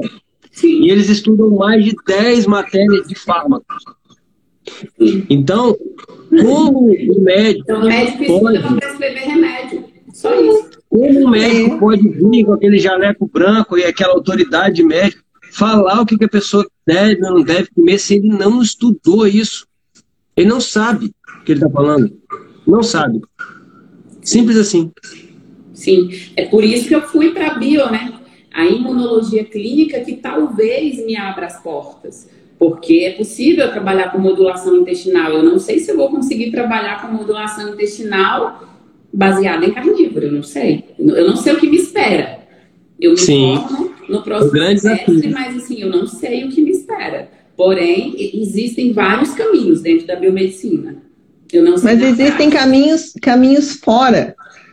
Também. Hoje, Também, se a gente for parar para pensar, é, você se formar, você ter uma graduação na área da saúde para tratar de carnívora significa nada. Nada. Exatamente. Por isso eu digo, às vezes o, é, às vezes o, o papel que a gente está desempenhando aqui hoje está ajudando muito mais pessoas do que uma consulta que vai ser feita, porque Somos na verdade, né? exato, é a, é a vivência de cada um. Eu tenho a minha história, o Cobra tem a dele, você tem a sua, mas histórias que convergem na cura, que convergem no bem-estar, que convergem numa alimentação ancestral, né? Eu não sei e como aí, foi qual... vocês, mas como eu tive três tentativas, eu tive que desenvolver as minhas próprias estratégias para conseguir a aderência na dieta. Então eu carrego uma bagagem grande, eu sei de coisa que o mundo não está preparado para ouvir. E, e, coisas e atitudes que eu precisei tomar para conseguir. Cara, eu vou ter que fazer isso aqui porque é assim que eu vou conseguir. Eu uhum. costumo falar, é, é, eu oriento as pessoas que querem começar, olha, começa aumentando a quantidade de carne, começa assim, mas eu falo, existem alguns segredos que eu ainda não posso contar, porque você precisa buscar estratégias, como um dos segredos que eu posso contar para vocês, não tem problema nenhum, eu fiz por muito tempo, eu enganei a minha mente, porque o meu corpo pedia açúcar, pedia uhum. o tempo todo. E eu não queria comer açúcar, eu não queria comer carboidrato. Então eu comecei a enganar minha mente com o sabor doce do adoçante. Eu, eu comia carne, mas eu pingava adoçante na boca na hora da abstinência. E isso me salvou. Me salvou e me fez conseguir continuar. Eu consegui ganhar aderência na dieta isso. É coisa que você faz na hora do desespero e que ninguém vai te ensinar. Tem, muito, tem, tem muitos hacks também, eh, assim, uh, biohacks, né, que a gente utiliza de neurociência também. Quando eu comecei, porque o que, que acontece? O teu cérebro não gosta de novidades, ele vai te boicotar. Vai te boicotar. Ele vai dizer assim: vamos fazer tudo igual, porque eu não posso gastar muita energia, eu já consumo demais energia, vamos fazer o, mais do mesmo. E para a gente conseguir uh, uh, mudar um hábito, você tem que vir com uma, um outro, criar um hábito mais forte. E aí entra né, algumas, algumas estratégias que a gente utiliza, que é justamente, eu, por exemplo, uh, eu gosto, eu sempre gostei muito de bacon né? E para mim, o início da dieta, assim, eu comi horrores de bacon, né? E até, até mais do que o recomendado. Mas eu comecei a fazer o meu cérebro entender que, que aquela comida era muito gostosa, né? E aí você começa a fazer criar um novo hábito. Para mim, hoje, se me colocarem uma picanha na frente e colocarem um sorvete, gente, eu vou comer a picanha. Sorvete nem me abala. Não porque eu digo assim, ah, é, não vou comer o sorvete. Não, porque eu vou me babar pela picanha. né? Porque eu criei uma rede neural forte, uma relação. Vai matando a antiga, né? Você vai apagando, vai reescrevendo, né? Para reescrever uma rede neural, você tem que ter um hábito mais forte, né? E, e, e e, e criar dopamina, gerar dopamina nesse caminho, né? Para que essa uh, se, se, torne um novo vício, vamos dizer assim, né? Porque a gente é muito viciado no açúcar, porque ele libera muita dopamina, né? Vai direto para o cérebro, tem, tem, tem neurônios no nosso intestino, células neuronais, que mandam informação do açúcar para o cérebro. Fiz uma postagem sobre isso, está ali no meu feed. Então, assim, para a gente driblar isso é muito difícil. Essa tua necessidade, né, do adoçante ali, no dia, de colocar um doce, né, mesmo que não, mesmo que não fosse doce. E, tem, e assim, te digo, tem, tem, umas, tem outras células, tá, que são diferentes das que detectam açúcar, que detectam o, o adoçante. É, é, tipo assim, isto não é açúcar, mas me satisfaz mas como um vício. Exatamente. E agora, novos vícios maravilhosos. Carnes e carnes é uma coisa louca, que quanto mais a gente come carne, mais a gente quer comer, não dá para explicar. Quando fala, eu, você come um quilo, um quilo e duzentos, eu, quero mais, e, o corpo pede. E, vo, E voltando que a gente falou lá atrás do ciclo vicioso que é no, na, na, medicina, mais remédio vai cada vez piorando, a carne é o contrário, é um ciclo virtuoso. Quanto mais você come, mais você se sente melhor, mais você cria sinapses né, e de, de, dopamina, e aí a carne fica mais saborosa e cada vez você se sente melhor. E quando você escorrega, você se sente mal, então você E aí o é. sistema se retroalimenta para o bem.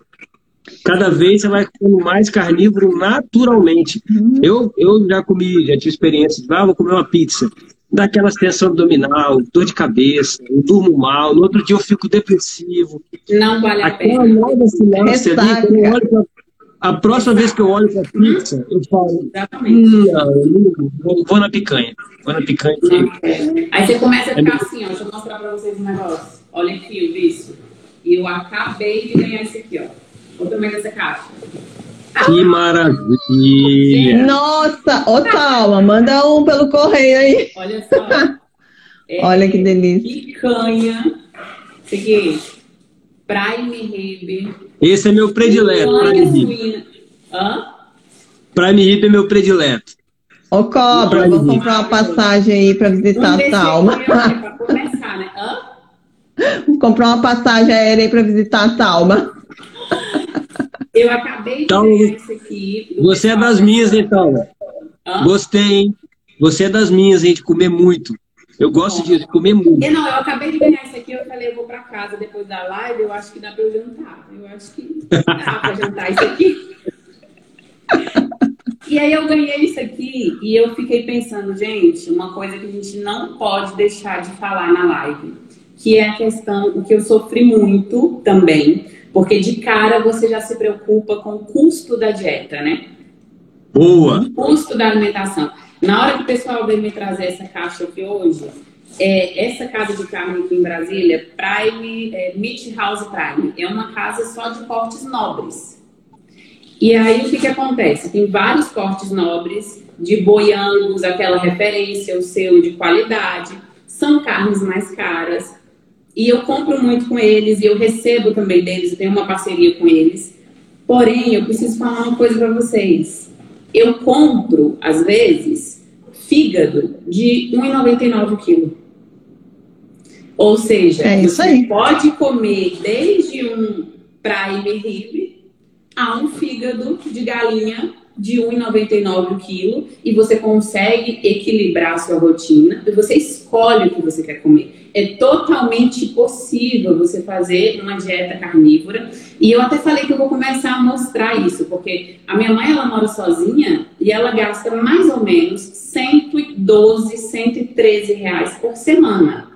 Ela não come tanto quanto eu, ela come umas 700 gramas de carne mais ou menos por dia, 700 ou 800 e come ovos e eu já fiz as contas com ela. Ela mora no interior da Bahia e ela compra a carne no açougue e eles ainda anotam assim a notinha, sabe? E no dia que eu fui lá, eu falei, vou tirar uma foto disso. Aí eu tirei a foto da continha dela do açougue e tinha lá fígado, tinha bucho, tinha é, acém, é, frango, algumas coisas, assim, dava, dava a quantidade de uma semana. E eu tirei a foto e eu registrei a semana dela para provar que ela come uma semana com 112 reais de carne. Dá para comer, sim. E dá para comer muito bem. E se você for pensar, quanto que você paga por uma pizza numa tele? 70 reais aqui no mínimo. Com 100 reais cidade. você não compra arroz, feijão, macarrão, verdura, nada disso. As pessoas não pensam que você se torna carnívoro, você elimina todo o resto. Exatamente, sem contar que você faz uma, duas refeições por dia. Antes eu fazia seis. Quanto que gasta seis? Quanto que é um quilo de pão para não, não, alimentar nada, né? É mais de 30 reais um quilo de pão. É. para comprar carne de primeira. Exatamente. Exato. E aí você vai no supermercado e compra um, um, um, carrinho de porcarias. E se você for colocar aquele dinheiro todo em carne, você come por duas, três semanas. Uma compra de supermercado, se você colocar em carnes, né? Variando as carnes, não precisa ser carnes tops como essa que você recebeu, mas você consegue. Muita, as pessoas perguntam muito e me mandam muita mensagem também: ah, mas eu não tenho dinheiro para fazer a carnívora. Né? Eu digo, claro que você tem. Você pode comprar fígado, moela, você pode comprar uh, carne moída de segunda, e você, você pode, pode comprar. pesquisar também, né? Os lugares, como esse Sim. Aqui, tem cortes maravilhosos de carne com, com um preço acessível. Você, e sempre tem carnes em promoção. Tem pensar, né? A pessoa tem que, tem que é. sair da caixinha ali do automático é. e começar a ressignificar a vida. É. Exato. É, é que nem eu digo, o meu, shop, o meu shopping hoje é o açougue. O açougue. Eu adoro faz comprar um, uma novidade. Faz um jejum de, de 24 ou 36 por semana, que já vai baratear bem a sua, sua, sua conta de supermercado, né? Vai ficar um dia inteiro sem comer. Ainda tem essa parte. Ainda tem também, né? Você nem come todo dia se não quiser. E é. Tem Ó, semana, também, semana né? retrasada eu fiz, eu fiz um jejum de três dias. Quanto é que eu economizei? Três dias sem comer. Nossa! Sem condição. No mínimo, no mínimo 60 reais. Vamos botar aqui, vamos ver se bota por baixo. Então, é, esse é, esse é um outro mito. De carne top, porque se você fosse alimentar de fígado e ovo, 30 reais. Ó, o meu, eu, é, eu, tem eu gente aqui falando que é, que é 19 reais o quilo aqui, ó, do, do, do fígado, que, que ele compra, que a pessoa, a Flavinha tá dizendo aqui, ó, fígado custa 19 reais o quilo, outras carnes na base de 40 a 45. Né? Um preço super bom se a gente for pensar. Sim. Eu, eu, eu preparei, eu, é bem interessante essa história. Eu comprei patinho, que é uma carne mais barata, e mandei moer junto com moela de galinha. Foi 3 quilos de patinho para um, um quilo de moela. Moe, foi moído. Eu fiz uns hambúrgueres grandes, de umas 300 gramas, mais ou menos assim. Eu cheguei em casa, joguei dentro daquele saquinho de congelar, amassei, dei um nó, coloquei no congelador. A praticidade. Hambúrguer de moela, com, com patinho. Eu não eu quero fazer essa receita. Vamos fazer, vamos patentear o hambúrguer do cobre. Eu tiro o hambúrguer, boto 5 minutos dentro da água, assim, com um saquinho, para ele dar aquela descongeladinha. Taco na frigideira, frita de um lado, frita do outro, salzinho. Vida resolvida, super, super barato. Nutritivo. Super, super nutritivo. nutritivo. Delicioso, que a moela dá um, um uma quebrada na, na carne, fica mais. É só ter criatividade, gente, e não Tem colocar frango. empecilhos, né? Aí a gente pode comer carne de frango, pode comer carne de porco. Eu vario, Tem muito, eu vario muito. Eu, eu, um dia é frango, outro dia é porco, às vezes é uma refeição de, de carne e uma de frango. Eu, eu vario o tempo todo. E eu gosto muito de comida mais pesada mesmo. Bucho, mocotó, rabada. Adoro. Fiz bucho essa semana, coloquei ali no meu stories, pessoal. Muita gente não curte, né? Uh, mas eu como de tudo, para mim fica muito mais fácil, né? Tem pessoas que não gostam, né? Que não nunca nunca eu vim de uma vida do interior onde eu experimentei de tudo, né? A minha avó matava uma galinha ali no quintal e a gente comia toda a galinha. Do, nose to tail a gente comia da crista até o ovinho que estava lá dentro em formação da galinha. A gente né? come tudo da galinha hoje. Come Come tudo, né? Come tudo. Mas e é, e é assim, infinitas possibilidades. Tem gente que gosta de comer só o bifezinho grelhado de frango ou de carne e tá tudo bem. Ela vai ter uma mil e uma maneira de fazer esse bife. É. É. Só não esqueçam de que a gente precisa da gordura animal nessa dieta. É importantíssimo, né? Eu uso Porque ela... como estratégia a banha, né? Banha de porco. É, porque a gordura vai trazer o combustível para o nosso corpo. A gente está trocando o carboidrato Boa. e a gente precisa da gordura da carne, né, como um combustível. Então, assim, não pensem em entrar numa carnívora comendo só carne magra, porque vai, não vai funcionar. Primeiro. As pessoas já têm a ideia de que dieta tem que ser sem gordura. Exato. Isso é um ponto importantíssimo. É, você vai ficar com fome. Cinco né? dias sem vai. Torresmo, olha lá, colocar. É, é. Torresmo é pipoca. É, torresmo, torresmo, bacon, barriga de porco, eu faço muita barriga de porco. E também tem o adicional, que a, ao mastigar a gordura na boca, a gente está liberando as enzimas digestivas. Nosso corpo é muito sábio. Sim. Né? Então, eu quem, tenho, não, quem come só carne magra tá em, já entra em deficiência de, de liberação das enzimas. E mesmo eu que tenho, eu tenho... gordura na carnívora, não precisa ter o medo da gordura, né? Não precisa. A gente vai acessar o nosso estoque de gordura através do jejum automático. É, é, o que o Cobra falou, do, do looping do açúcar, o looping, né? O, ciclo da carne é, é maravilhoso, é uma coisa que puxa a outra. Você ingere nutrientes, ingere gordura, faz o jejum automático que acessa o seu estoque de gordura, faz você queimar a gordura, ao mesmo tempo que a carne está aumentando a sua produção de testosterona, GH, e você está construindo músculo. Uhum. Realmente. E você está e você está alimentando, você está nutrindo os seus neurônios, você está fortalecendo suas redes neurais tá? É, é, re, reforçando a, a bainha, a bainha de mielina. a bainha de mielina precisa de gordura, que nem um fio.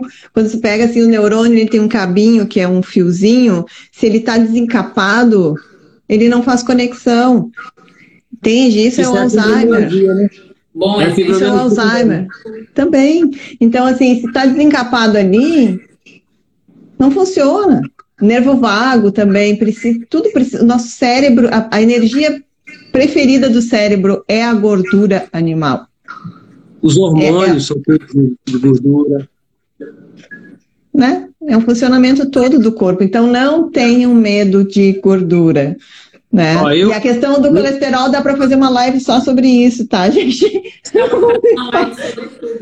Ó, eu tô nessa. Eu tô nessa estratégia há quatro anos carnívora. Nesses quatro anos, eu só ganhei músculo, minha, minha taxa de gordura sempre permaneceu a mesma. Eu tenho uma assinatura sem, semanal, eu recebo meio quilo de torresmo da, da feira aqui perto de casa. Eu como meio quilo de torresmo toda semana e não engordei. Não engorda. Você treina pesado, você faz treino de força seu corpo não tem nem motivo para estocar gordura, está queimando o tempo inteiro. E não tem carboidrato aí, não. Não tem carboidrato, não tem acúmulo de gordura. O corpo está usando essa, esse combustível, né? Não está armazenando. Não está achando que é inverno e que precisa hibernar, mesmo, colocar gordura. Mesmo se, mesmo se comer muito, mesmo se comer muita gordura, você pode comer muito, tenta comer muita gordura. É difícil comer muita gordura eu porque a gente enjoa. As pessoas perguntam, mas eu preciso controlar a gordura? Cara, não precisa. Você não consegue comer muito. Carnívora simplifica a vida. Come carne, come gordura e treina pesado. Vai viver, vai gastar energia, né? Vai fazer o que você veio fazer aqui nesse mundo. E não se preocupa, o seu corpo vai cuidar de desenhar a sua estrutura. É impossível ficar, é impossível ficar obeso é comendo gordura animal. É impossível. Você não consegue, você não consegue. Você come, não consegue. come, come, o corpo fala, chega, saciou. Dali você vai enjoar não vai conseguir mais comer. É. Exatamente. Pode comer Mas sem as medo. pessoas não entendem, só na prática. Não entope, não entope às vezes, né? né? Talma. E, não entope às vezes, entope às vezes. Não entope. São as toxinas que sobem ali para a corrente sanguínea, que estão endurecendo, enrijecendo os vasos, né? É isso que causa problemas, estimula problemas cardíacos. Exatamente. Estimula muito, como a Talma falou, a produção hormonal. Vou dar o meu exemplo. Eu tenho vou fazer 46 anos semana que vem. Meu testosterona hoje é 800. Que isso, hein? Sonho de muita gente. Dessa idade, para ter um testosterona desse com uma dieta convencional, só repondo testosterona.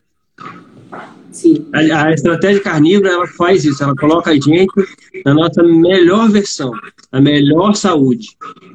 Automaticamente. É o equilíbrio. É o combustível. O equilíbrio. Certo, né? Equilíbrio. É a mesma coisa que você pegar um carro que, que é gasolina e você colocar álcool nele. E é o que todo Exatamente. mundo faz o inteiro. Você coloca e, a, e além... certo, o carro desenvolve do, do jeito que tem que ser.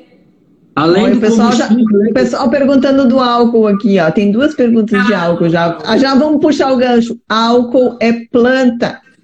Eu é quero ver- bicho ou é planta? Eu quero ver a resposta da Paula do álcool. Quer que você responda igual que você respondeu aquele, aquele, aquele post lá que eu repostei seu. Álcool pode na carnívora? Como é que é? Ai, aquele Nossa, foi que fantástico. linda, Que bonitinha, né? Não dá, meu povo, não dá, não dá. E É. se cair no deslize, prepara, porque tem consequência.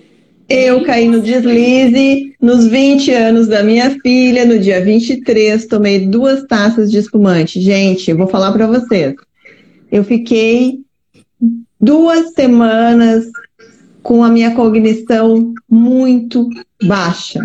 Parecia que eu Porque já tá Tá, muito que tempo bem, né? Qualquer coisa. Nossa, eu remava, eu não conseguia. Eu fui gravar uns vídeos aqui, eu não conseguia concatenar.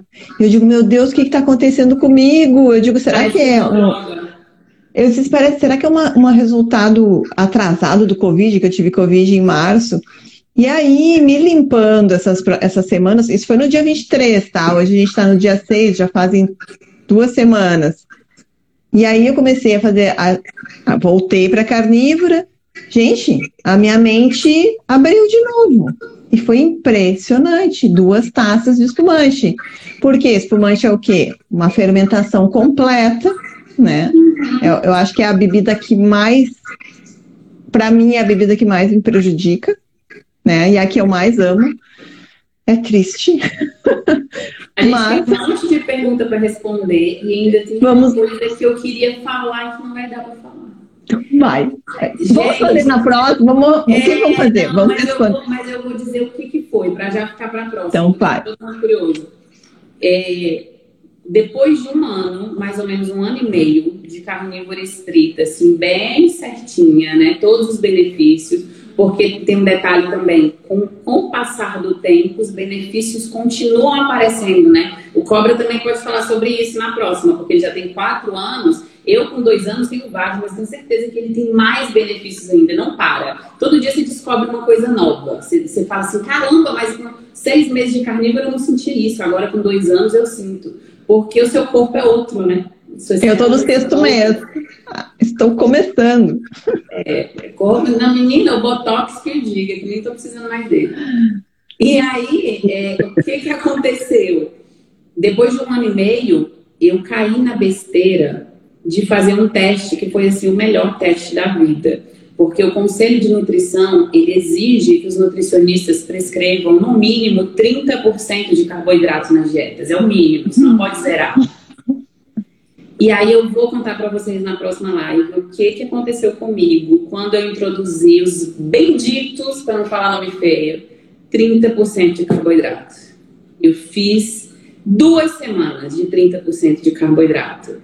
E aí sim eu consegui entender o que, que acontece no nosso corpo. Na hora que eu coloquei a produção de estamina, ó, tá, automático. E aí foi Uhum. uma atrás da outra, foi uma atrás, cheguei a morrer. Eu achei que eu ia morrer, real. E aí eu cheguei à conclusão, não deixam cortar os 30%, porque é exatamente os 30% que você precisa para permanecer doente, né? Perfeito. Não dá para tirar os 30%. É necessário que estejam doentes. Se você zera, você está curado.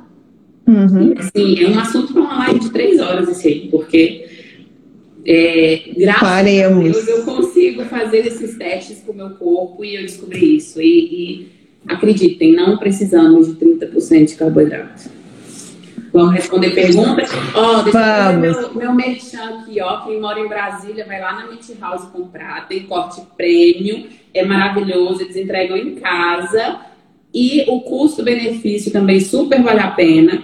Tem as, as opções mais em conta e mais práticas. Povo de Brasília, corre lá na Meat House, o Cris, que é maravilhoso, fofo, que está me ajudando a divulgar. Eles estão super apoiando a causa carnívora. Eu não posso pensar em alguma coisa que eles já estão divulgando. Então, são parceiros. Quem mora em Brasília, corre na Meat House, ajuda a gente a divulgar e vamos comer carne. E vamos responder perguntas. Show de bola. Vou, vou começar a puxar aqui, tá? Vou puxar as. Tem várias perguntas parecidas, tá? Mas eu vou aqui. Quem fez um post essa semana foi você, né, Talma? Função renal. Uau, foi? sim. É, sim, sim. A, a então, intriga da oposição, né?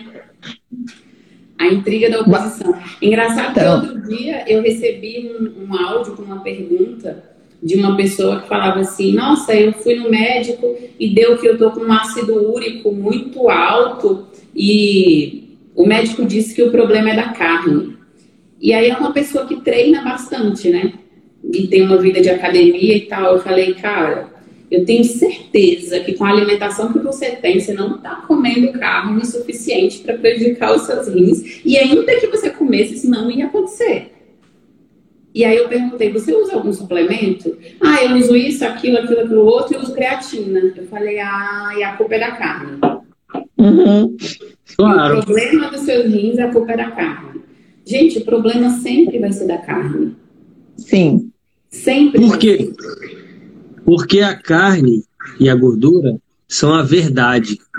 E a verdade é o maior inimigo da mentira. Sim. Por isso que atacam Liberta, tanta verdade. Né? Conhecereis a verdade e a verdade vos libertará. É por isso que eu falo que a gente foi escolhido para levar a verdade. Propagar a verdade não é para qualquer um, não. não é, é verdade. É. Muito legal. Não é mesmo? Às vezes me perguntam: você não tem medo de postar essas coisas? Você não tem medo da retaliação carnívora? Você não tem medo disso ou daquilo? Gente, não tenho medo de nada. Quem, quem ficar no meu Instagram, que vier para ficar, que se identificar, vai ficar. A mensagem vai chegar para quem estiver pronto, a mensagem vai chegar para quem precisar. E oh, vai incomodar é... mesmo o tempo todo. É isso. deixa eu só complementar a pergunta. Não, a vai lá. Porque o meu professor Henrique Altran, né, eu sou discípulo de Henrique Altran, ele é meu, meu mentor, ele sempre me dá essa, esse viés da resposta.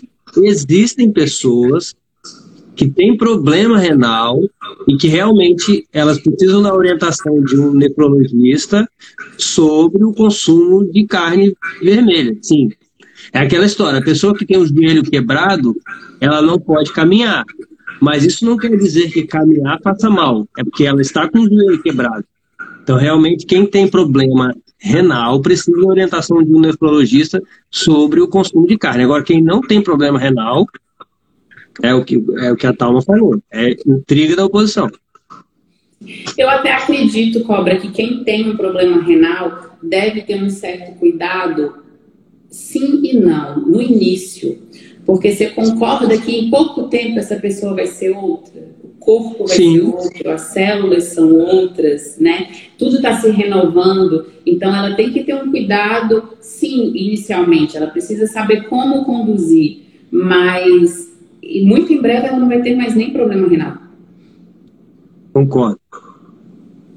Eu acho que quando vem me perguntar, mas a carne cura isso, a carne cura aquilo, gente, a carne cura tudo. Sabe por quê? Porque a carne faz você realizar um jejum automático, a carne sacia, te fornece nutrientes. O jejum renova o seu corpo. Em seis meses você não tem mais as mesmas células. Uhum. Se você tiver câncer, daqui seis meses a célula podre não vai ser mais a mesma.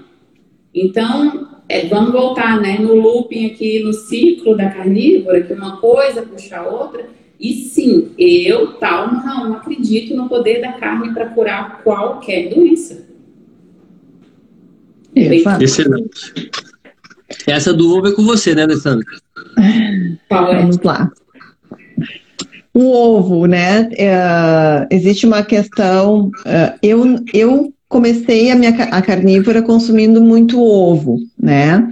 E o ovo tem uh, uma peculiaridade, né? Que ele é uma é utilizado. Sem querer te cortar. Quando eu descobri a sensibilidade ao glúten, eu já tinha a, sensibilidade, a intolerância à lactose, o médico me falou: a sua próxima intolerância vai ser ao ovo. Hum, Ele me alertou. É. Pois então, o ovo tem pessoas que podem, tem pessoas que não podem. Por quê? o ovo, a clara do ovo, ela, ela, é utilizada como meio de cultura laboratorial, né? Então, se a gente for pensar, ela, ela, faz, ela facilita a proliferação dessas bactérias. Então, se você já tem um intestino que está em desequilíbrio, o ovo pode aumentar, sim, esse, esse já, já existente desequilíbrio.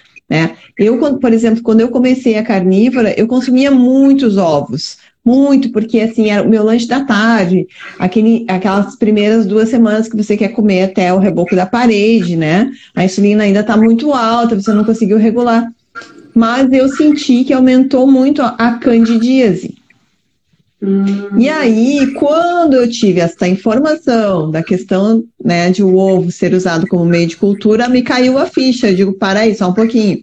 Então, eu preciso reduzir o meu consumo ou eliminar. Eu eliminei o consumo de ovos e simplesmente desapareceu a candidíase. E eu vim num período de três meses sem consumir. Eu comia esporadicamente um ovo na rua quando uh, né, eu precisava comer um bife com ovo para ter um, né, num restaurante, assim, aqueles pratos mais de restaurante mais feitos. Mas eu sempre sentia, né, que o ovo não para mim ele não não fazia tão bem. Agora, com seis meses de carnívora aqui, eu vejo que o meu intestino já está. Seis meses, Alessandra, e todos esses benefícios. Seis meses. Nossa, eu senti. No primeiro mês eu já, já senti, né? É, os resultados, foi incrível. E aí, eu hoje eu consumo mais ovos e eu não tenho nenhum sintoma de candidíase. Então, assim, eu acho que é muito de você observar o seu corpo né? A mesma coisa com relação, aí já entra a questão do queijo, né? Eu não sei se vocês consomem o queijo. O queijo, para mim, ele é como se fosse um veneno. A mesma coisa. comigo semelhante com relação, mesma coisa que aconteceu com você com o ovo, aconteceu comigo com o queijo. No início, uhum. eu comia o queijo e a acne me fazia assim, ó, sai da frente. Uhum. Não é. dava. Não porque. Porque queijo é cocô de lactobacillus. Tudo vira cocô nesse lugar. né, gente? Então, assim, a gente tem que começar a enxergar né, essas coisas. Né? Então, o, que, o queijo. Aí, depois que eu me curei da acne, hoje eu como queijo em uma frequência bem menor e não acontece nada. Não tenho problema com queijo. É, porque eu ainda. Era um problema que já existia. É, era, era a acne que já existia, né? Eu tenho a sensação de que precisa, você precisa de um tratamento antes, né? E aí depois você até consegue introduzir algumas coisas sem ter problema. Eu tenho essa é. sensação. É que eu acho que quando a gente está, a gente está, vamos dizer assim, a gente está completamente uh, congestionado, inflamado, o teu, o teu organismo não te dá mais nenhum alerta, ele está ali sobrevivendo. Você está sobrevivendo. Né? Aí você começa a fazer uma alimentação mais limpa, né? Você coloca um alimento novo ali, ele vai te dar um alarme. O, vai, o alarme vai soar muito mais alto, né?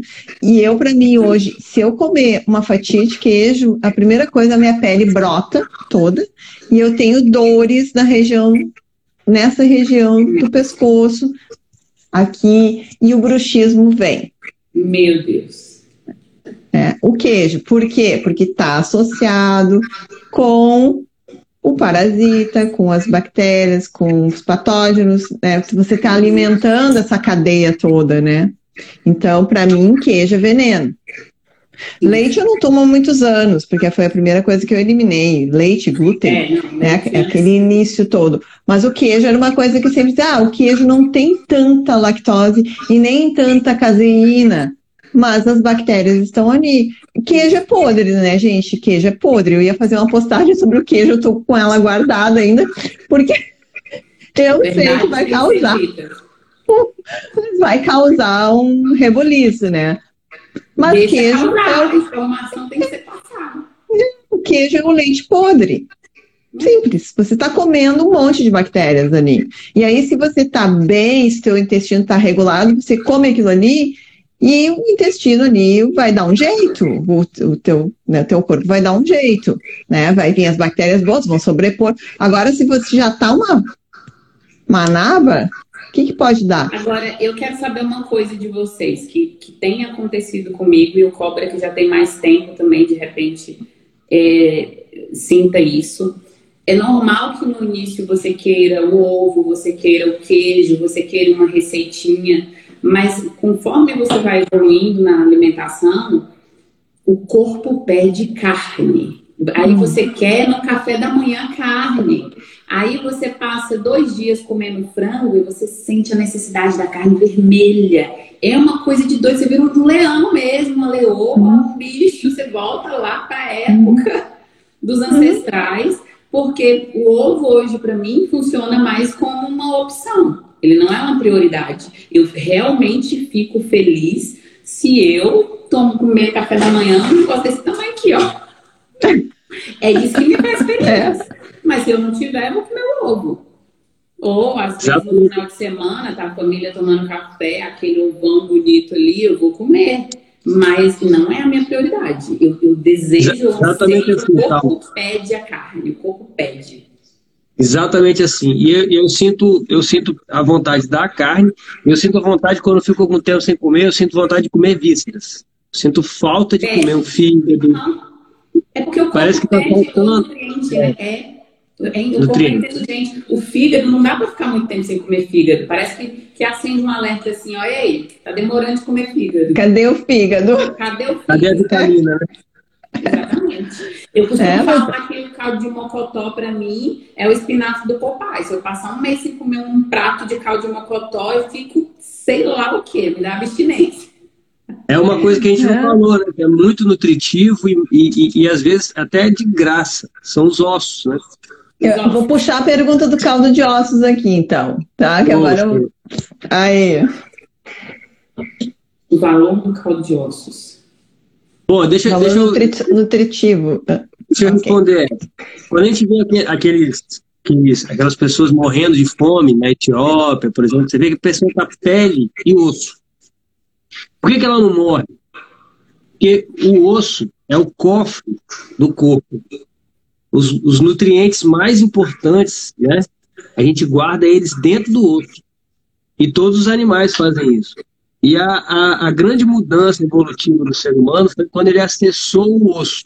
Que a gente começou descendo das árvores e comendo as carniças que sobravam dos predadores, mas quando a gente conseguiu uma ferramenta para quebrar o osso e comer o que estava dentro do osso, foi quando a gente realmente acessou o que tem de mais nutritivo, o que permitiu a evolução para depois começar a caçar. Então, assim, o osso, ele é extremamente nutritivo, é extremamente. Então, o caldo de ossos é extremamente nutritivo. E é, você tem que ouvir que a pessoa não faz carnívora porque é caro. Me fala aí quanto custa um osso no açougue que o povo joga fora. Um real, um real o quilo compra aqui no supermercado. Um real o quilo do osso. E o sacão de pé de galinha que eu compro assim, que não dá quatro reais. É. Pé de galinha. Mocotó. Mocotó. Uhum. Tem conta. Pé de porco. Mas é desculpa, né? Precisa. Orelha de porco, pé de porco. Ó, ontem eu fiz. É, Segunda-feira eu fiz uma live com a, com a, com a Silvia, vovó Fit. Não sei se vocês conhecem vovó ela. Fit. Eu, ela, vi, eu vi um pedaço da live. Ela é, ela é a mestra do caldo de osso, tá? Ela é mestre de caldo de osso. Vou pegar as receitinhas com ela. Fazer. Aquele caldo de osso limpinho, igual todo mundo faz, e comigo não deu certo. É, é difícil. Outro dia eu fiz um com pé de galinha, bem facinho de fazer. Hum, um pé de galinha.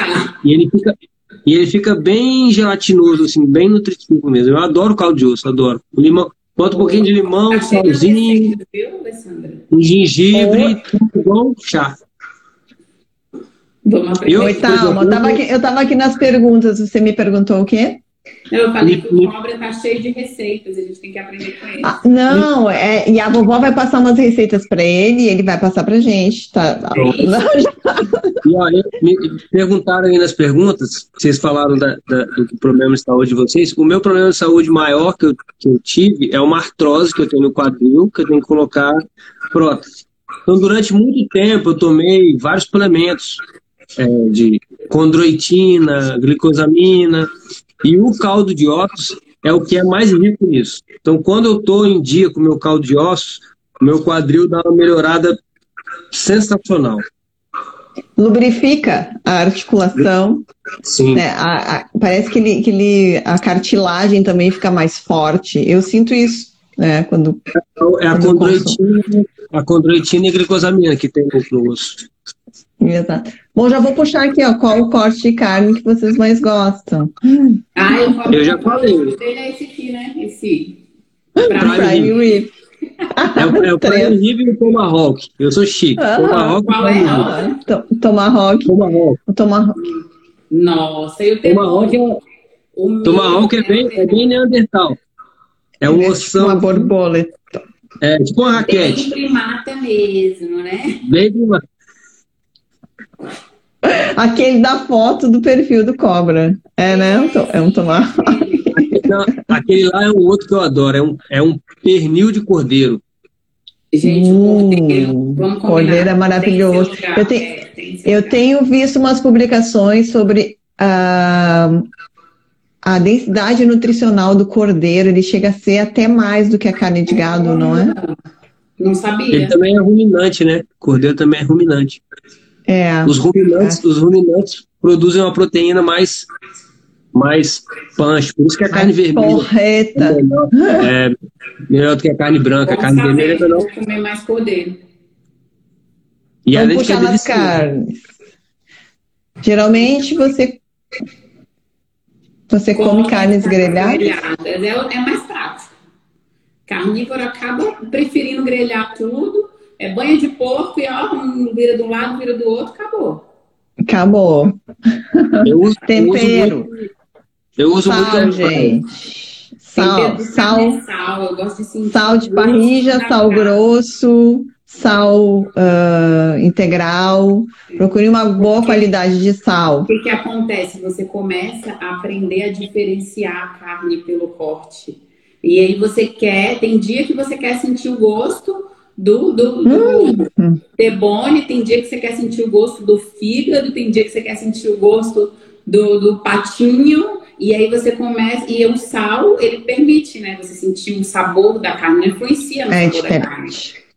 É E o, e o diferente. paladar, nosso, nosso paladar vai apurando, né? Vai. Vai E, le- é, e lembrando que os temperos são planta, né? Todos. Uhum. Todos. Eu gosto, eu, eu gosto de colocar a pimentinha do reino de vez em quando. Um pouquinho. É, Eu, a pimenta, não eu não tolero pimenta ia para mim. Pra quem não teve problema inflamatório como eu É. e a Alessandra, a pimenta ainda vai. Mas se eu colocar. Pimenta é veneno, meu intestino faz assim, ó. É como É, se tivesse horrível. uma memória, né, Alessandra? É como se essas coisas É. acessassem a memória do, É. do nosso Cai, e é impressionante, assim, cai no estômago, duas horas depois já tô sentindo dor. Aquela noite é uma noite de desconforto, então eu já. Pimenta, Eu pra uso- mim, faz muito tempo, principalmente as vermelhas. É, Eu uso a também alho. não é tanto. Alho, Alho eu não tolerava e agora eu tolero. Olha Cebola. que coisa interessante. Sobre o que a gente estava falando de, de com o passar do tempo começar É. a tolerar mais algumas coisas, né? É. Sim. É que eu vejo é que quem está com, com o intestino muito detonado, para mim é o meu caso, eu sinto que quando eu coloco qualquer tempero, modifica já minha, minha flora intestinal. Meu cocô já está diferente, eu já sinto um pouquinho de dor, eu já tenho que fazer uns toquezinhos, eu sinto. É que a gente começa a escutar mais o corpo, né? E eu acho que é por aí, gente. Então, assim, vocês perguntam, ah, eu posso, eu não posso, eu não posso. Tira tudo Eu falo isso também. vai botando tudo de novo. E aí você vê. o que acontece. Né? E para quem tem autoimunes, gente, é mais demorada a cura. A gente vem há 40, 50 anos, eu tenho 50 e vou fazer 52 já.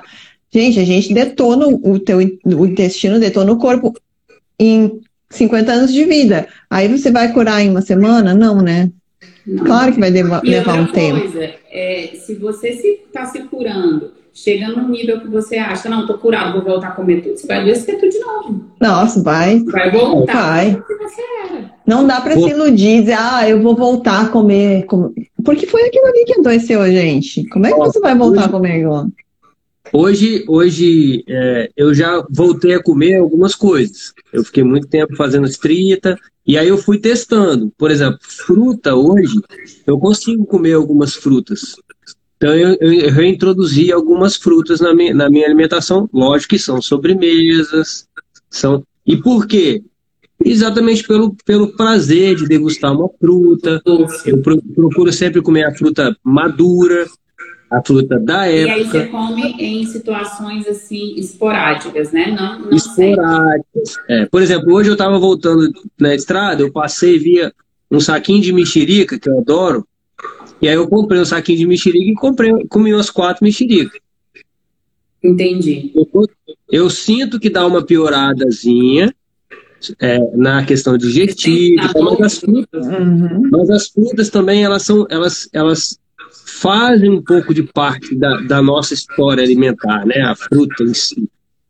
Agora, folha, galho, caule, é, raiz, semente. E aí agora o que, que acontece? Você já tem quatro anos de carnívora, você consegue oscilar é. um pouco. Você já tem um corpo. Uma flexibilidade. De, é, você tem um corpo totalmente carnívoro, né? Vamos dizer assim, as suas células, tudo. Você consegue mesclar, vai lá na fruta, quatro mexericas e volta rapidamente. E volta. É. Até porque a gente não é. consegue isso, porque ainda está lá no, é. no, Qual foi o exemplo que você deu, Alessandra, do, dos neurônios? Sim, você está com uma rede neural formada para para comer. Você vai conseguir voltar para casa. Você não vai conseguir voltar. É. é e até porque. Né? Porque, porque a tua insulina, assim, no início, a tua insulina está muito alta, a tua resistência insulínica está num nível muito alto. Então não dá para querer botar. Eu comecei com frutas, tá? Porque eu comecei em novembro. Só que assim, ó, a minha era uma loucura. Eu ia comer uma melancia, eu queria comer a melancia inteira. Eu disse, não, parei só um pouquinho, isso aqui tá errado. né? E eram frutas da estação. Então, assim, eu comprava fruta na feira orgânica, que era fruta local, né? Mas assim, é, fruta, uma coisa é você consumir fruta no verão, né? Que é a fruta, a fruta da época, outra coisa é você consumir a, a mesma fruta no inverno e o teu corpo acha que é, uma, que é um verão eterno. É essa que é a diferença. Exato, né? E além assim, porque se a gente for pensar no nosso ancestral, ele vinha lá, ele colhia uma frutinha lá no pé, que era a frutinha da época, mas ele comia. A frutinha, é, a frutinha, é o presentinho de Deus, né? Isso, né? ele tá. comia aquilo ali caminhando. É o presentinho é. quando Deus faz a vida. Mas ele não trocava uma, uma refeição por uma fruta. Jamais. Ele deixava de matar o bicho para comer, para comer só fruta. É. E a fruta sazonal. Exatamente. Né?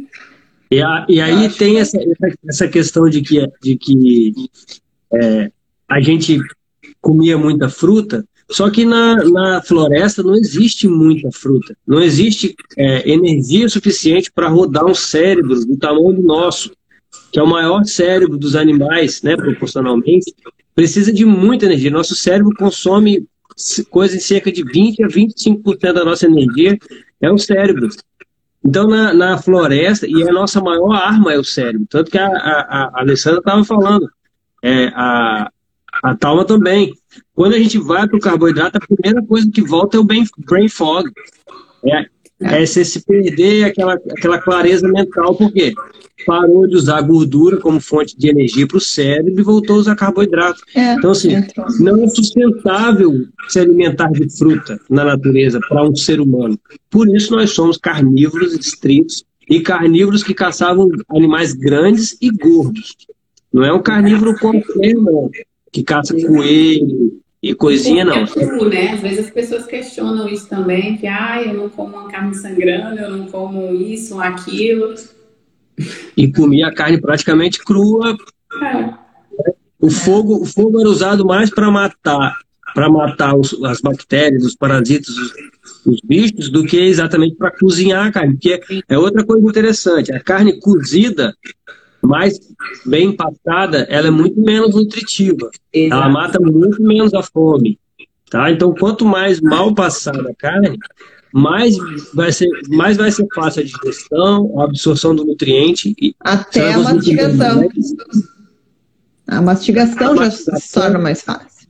A deglutição, e, tudo. E a nutrição. Sim. Uma pergunta boa aí, Ana. A diferença. É cobra, essa aí é sua. Então, a cetogênica, a, a carnívora, ela é cetogênica mas nem toda cetogênica é carnívora. Boa. A carnívora é cetogênica por quê? Porque como a gente, a única, ela é zero carboidrato praticamente, né? Tem alguns poucos carboidratos aí, talvez na gama do ovo, algumas carnes, fígado, por exemplo, tem um pouco de carboidrato, mas é bem, bem baixo. Então, ela, ela prioriza a queima de gordura como fonte de energia. Os corpos cetônicos, por isso chama cetose, por isso chama dieta cetogênica que a gente usa gordura como fonte de energia.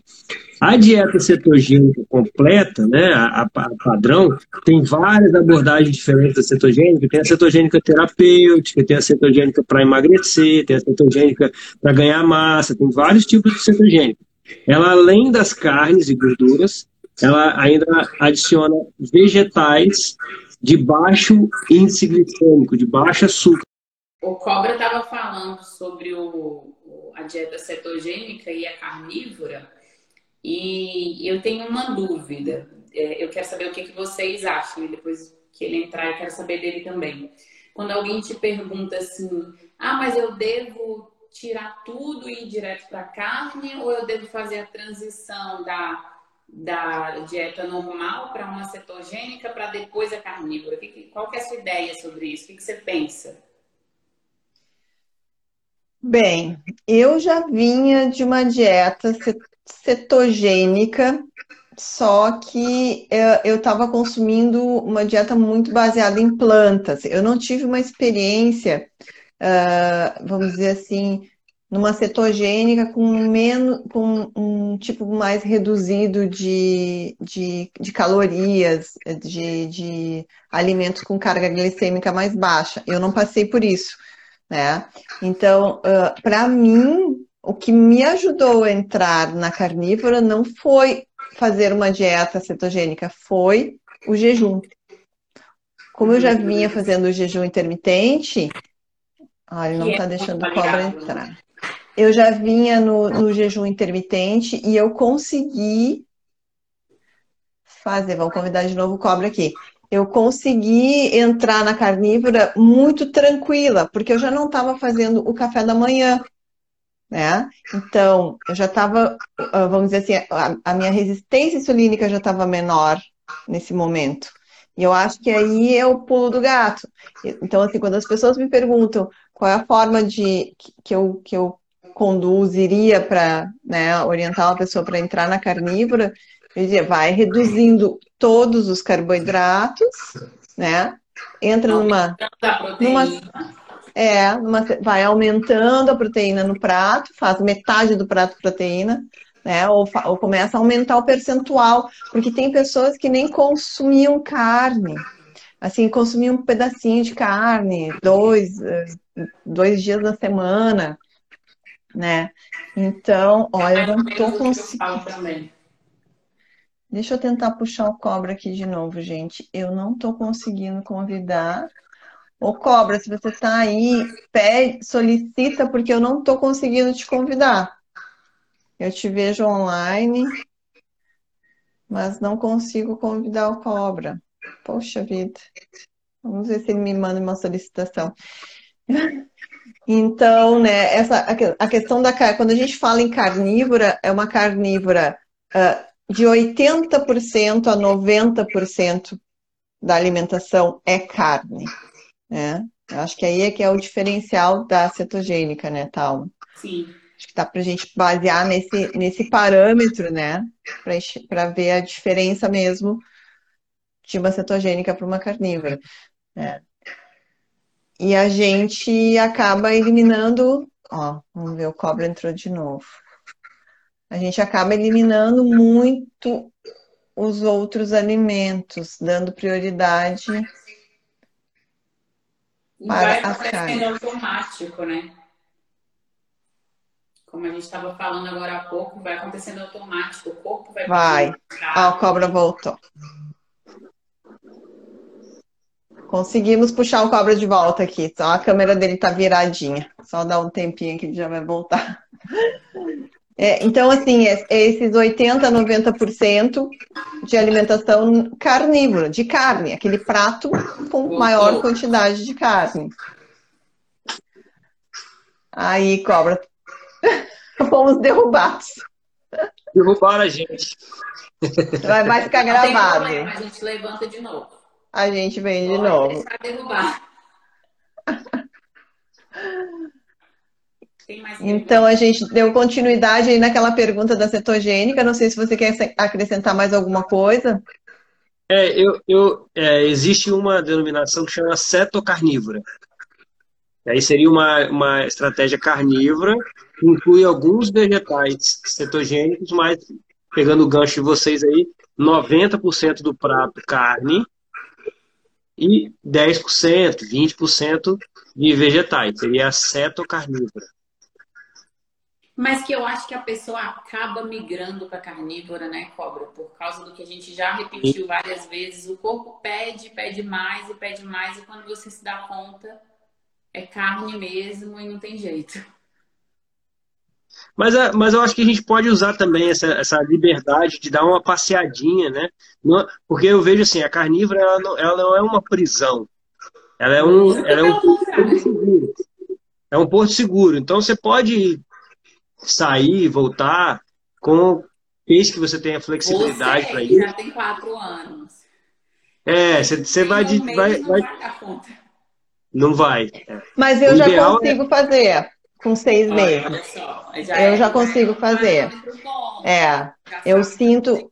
É, e assim, e, das, e nas minhas primeiras escapadas eu levei. Eu, eu escapei a primeira vez com três meses. E assim, eu escapei com um pouquinho, um pouquinho de alimento fora. E eu senti que foi muito fácil eu voltar, né? Eu fui e voltei.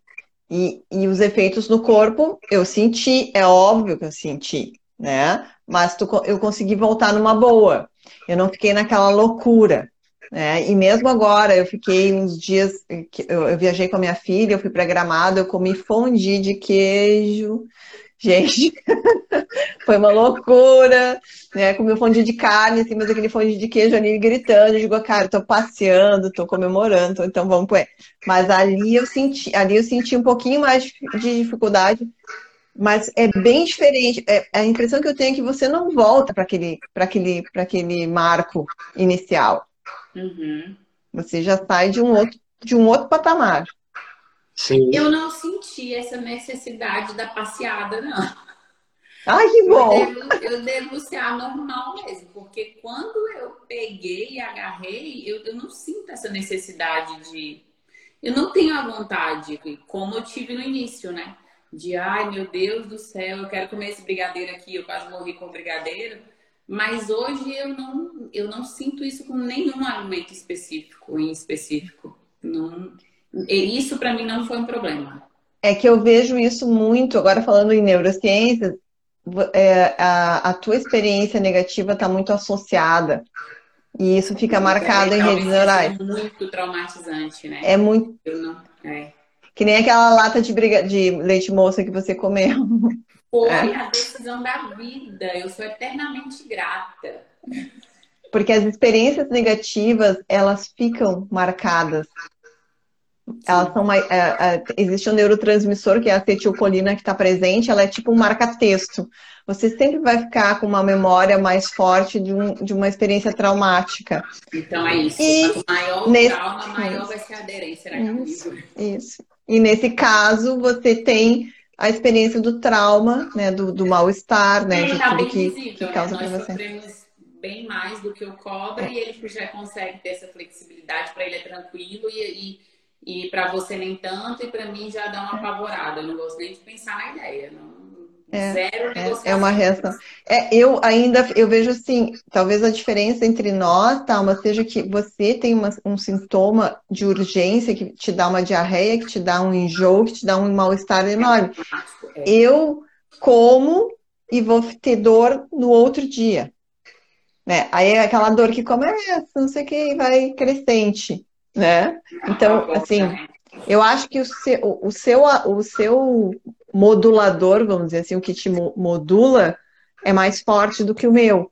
Sim. Né? Que é mais forte do que o do cobra, que do ele que tem essa cobra. questão no quadril também, né? Você também tem, você sente, né, quando você sai da.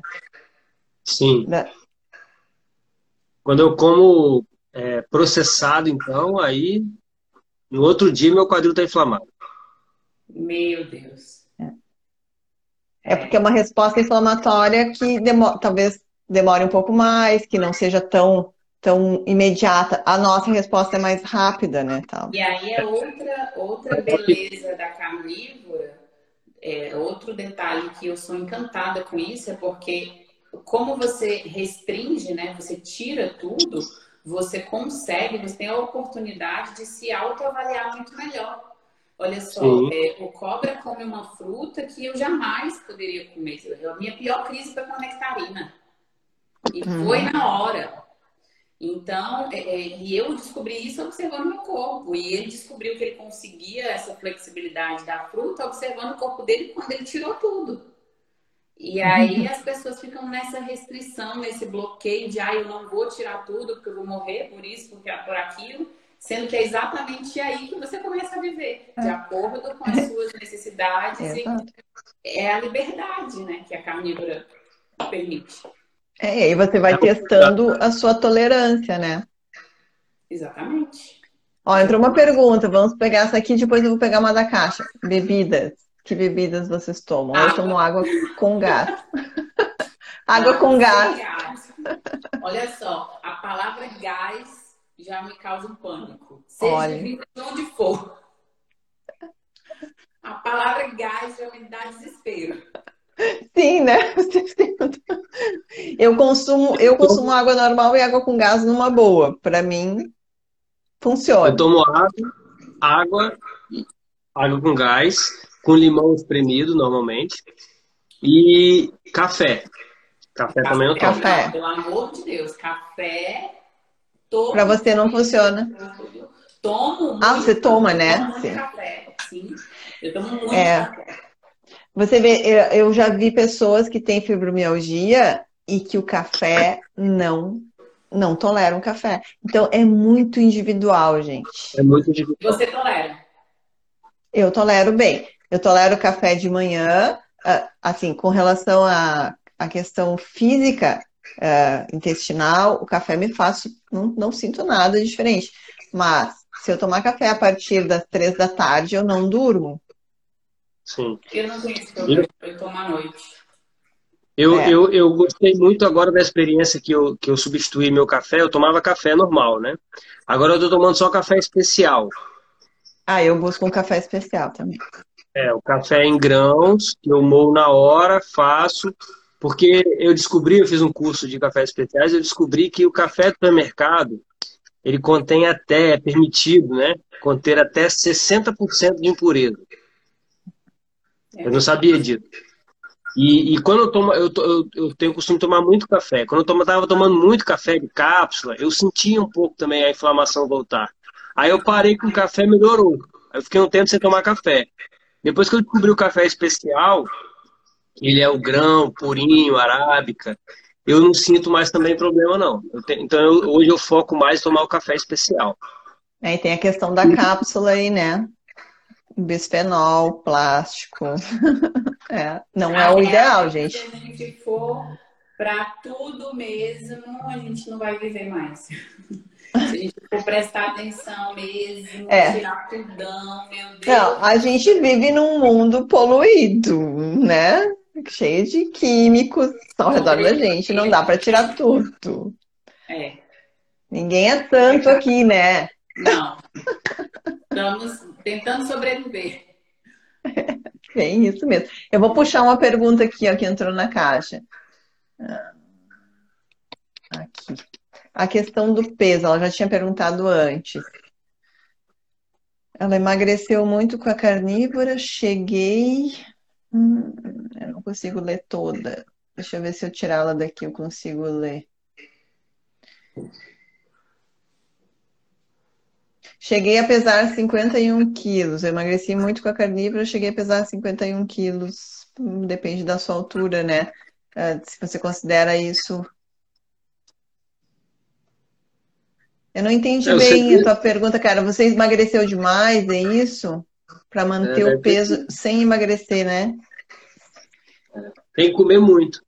Gordura, comer bem. Tem medo, né? Até entra na carnívora, mas continua com medo é, de comer. É, isso que eu ia perguntar. Como é que tá o teu consumo de, de gordura junto com essa carne aí? E aí tem aquela né? galera que acha que o jejum é obrigatório, né? Às vezes sente fome, tem a necessidade de comer e não come achando que precisa fazer o jejum. É. E não é bem por aí. Então entra na, entra na,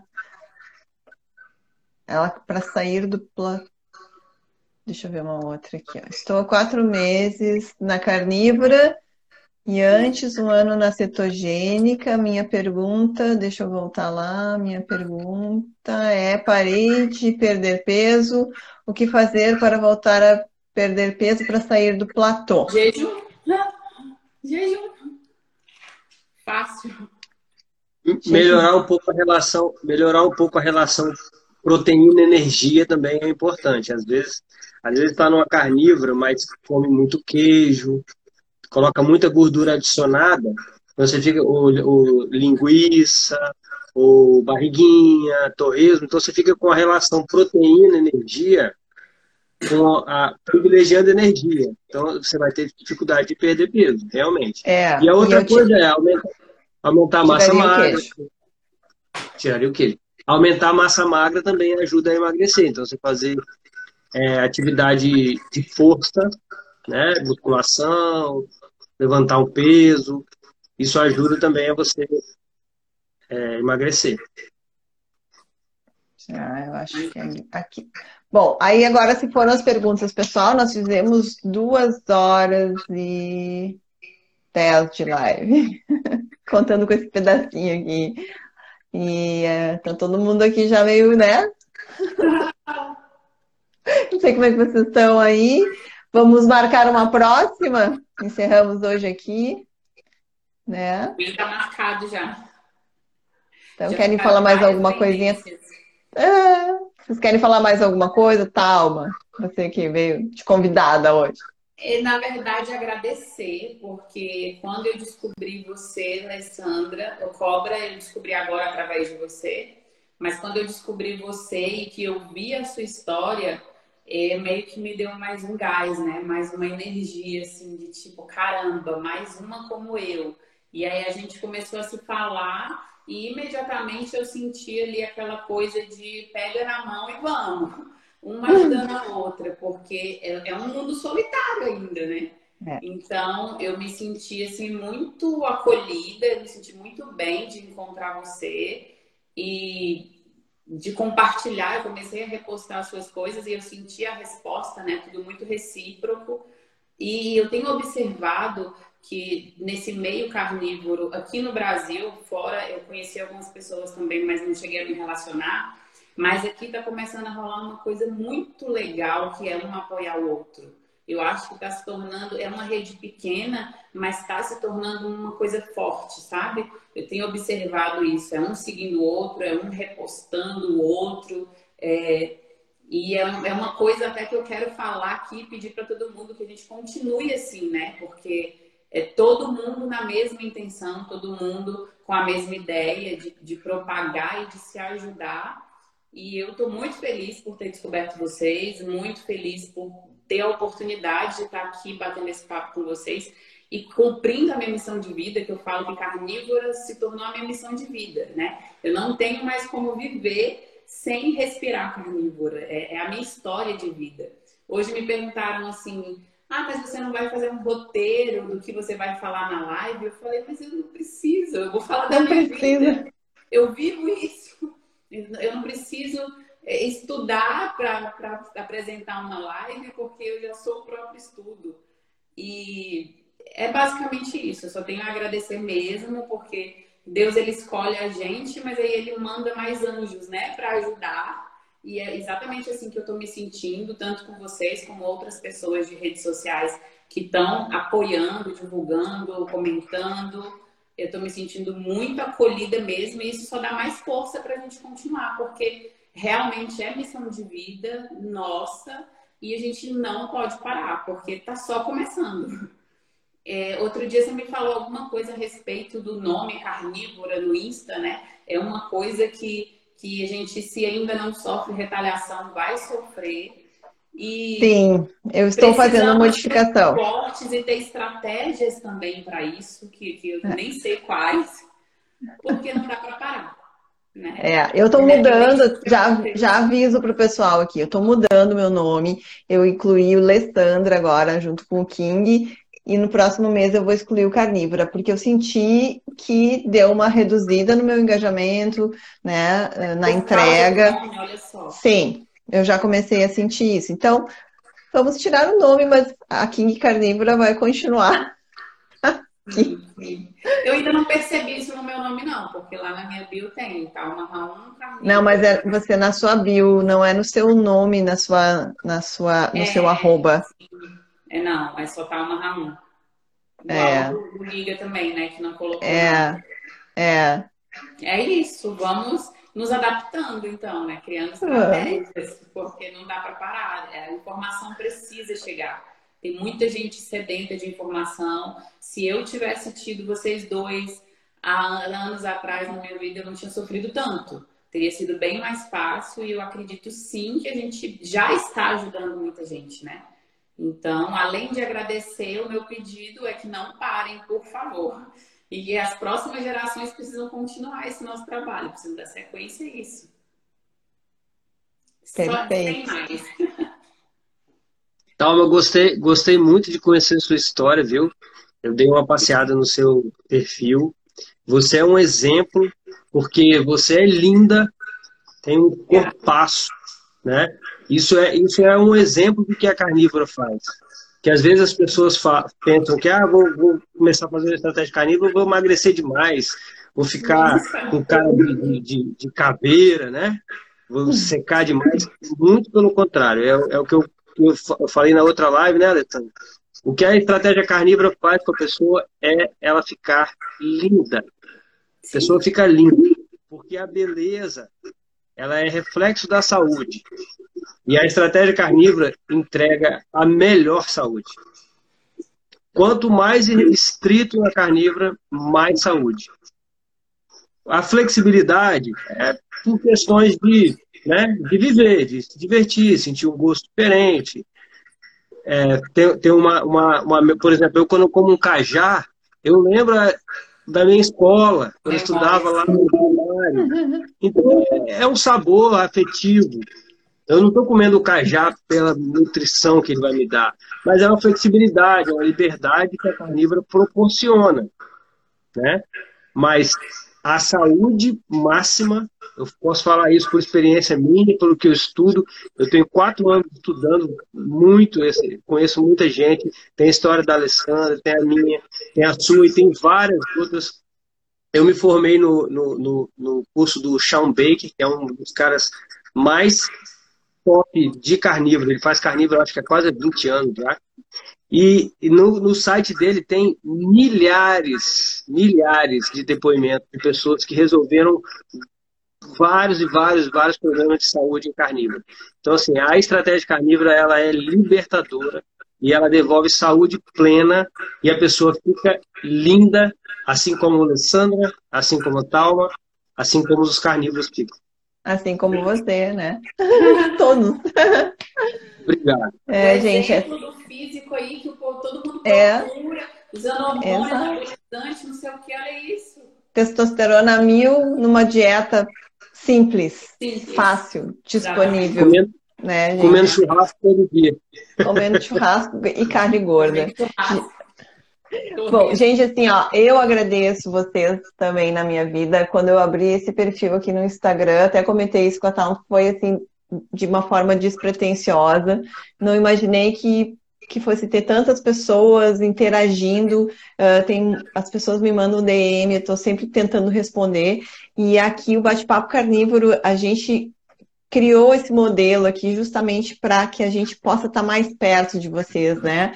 Se a gente não conseguiu responder todas as perguntas, vamos tentar responder numa próxima, né? E nosso objetivo é trazer exemplos assim como a Talma, né? Uh, de, de cura, uh, trocar as experiências, né? Porque cada pessoa tem uma experiência dentro da carnívora, cada pessoa vai ter um conceito um pouco diferente, mas essa informação ela vale ouro, ela vale mais do que qualquer teoria, né? O que a gente está vivenciando aqui, não existe estudo para isso. Talvez não. um dia faça um estudo com a gente.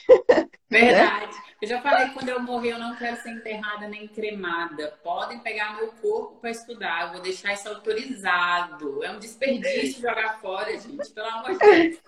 Então. Só gente, muito obrigada. Eu queria acrescentar, Alessandra, porque o Cobra falou dessa questão da minha aparência física e você falou da sua é, iniciativa em divulgar despretensiosa. É, eu já vinha há muito tempo fugindo de rede social.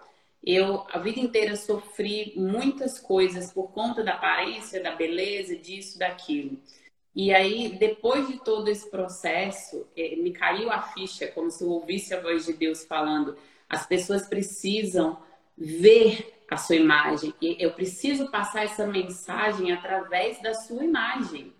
É exatamente por isso que eu te criei assim. E é por isso que você é bonita e as pessoas precisam entender que existe sim uma vida carnívora e saudável para pessoas bonitas e as pessoas podem ser bonitas e podem.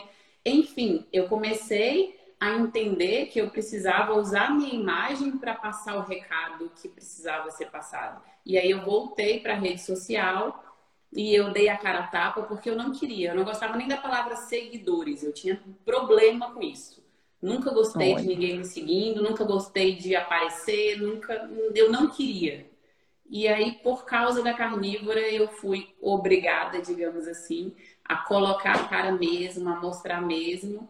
E as pessoas param para ouvir. Então, na verdade, é mais um incentivo para você também, que eu sei que para você é um pouco mais difícil aparecer e falar. Mas assim, Deus te fez com esses lindos olhos claros para você passar uma mensagem, né? O Giga tá aí todo fortão, sarado, cada um com as suas qualidades e presentes de Deus para ser usado. Eu tenho certeza que o Giga tem muito seguidor que quer ganhar massa, que quer treinar, e atleta, isso e aquilo, e vê nele como exemplo.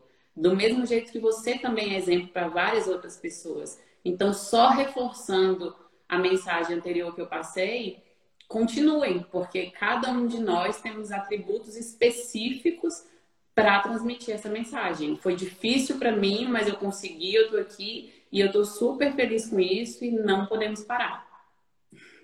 Não iremos. É que a gente encontra um propósito e as coisas se tornam mais fáceis, né? Eu é. tinha muito bloqueio em gravar vídeos. Né? Eu já tive outros, outros uh, perfis de Instagram com outras, né, com outros objetivos e eu nunca consegui gravar vídeos. E parece que aqui vai e flui, e vai, é o flow, né, Cobra? Tem gente por aí atrás das câmeras, com vários exemplos e vivendo o que a gente viveu. E Sim. as pessoas não têm coragem de vir, gente, venham, por favor, se juntem a nós, contem sua história, o mundo precisa, é sobre isso. Exato. E fica o convite para quem tiver uma história que queira participar aqui do nosso bate-papo, manda lá para o Cobra, manda para mim, pode mandar para a Talma também e a gente vai chamar para conversar aqui, porque esse é o objetivo. E, e o, o, o, João Franco já confirmou? Já. Semana que vem. Que maravilha. Semana que vem? Semana que vem. A história, ó, a história do João Franco eu acompanho ele eu me identifico muito com ele, eu acompanho ele há muito tempo, a gente já trocou muita ideia. Ele é de Portugal, ele é um cara muito estudioso, autodidata, sabe tudo de estratégia carnívora. Ele, ele segue a estratégia carnívora do focinho à cauda, e não só a estratégia carnívora, né? ele faz o estilo de vida carnívoro, que vai muito além da alimentação. É a questão ele não de. usar nem sabonete. Assim como eu.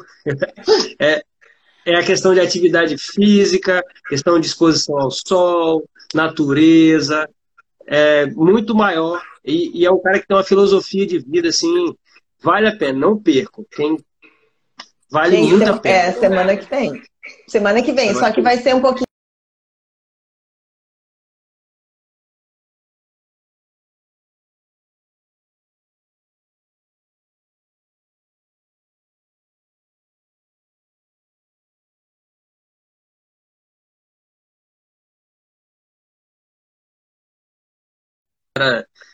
Voltou, para mim tinha travado aqui.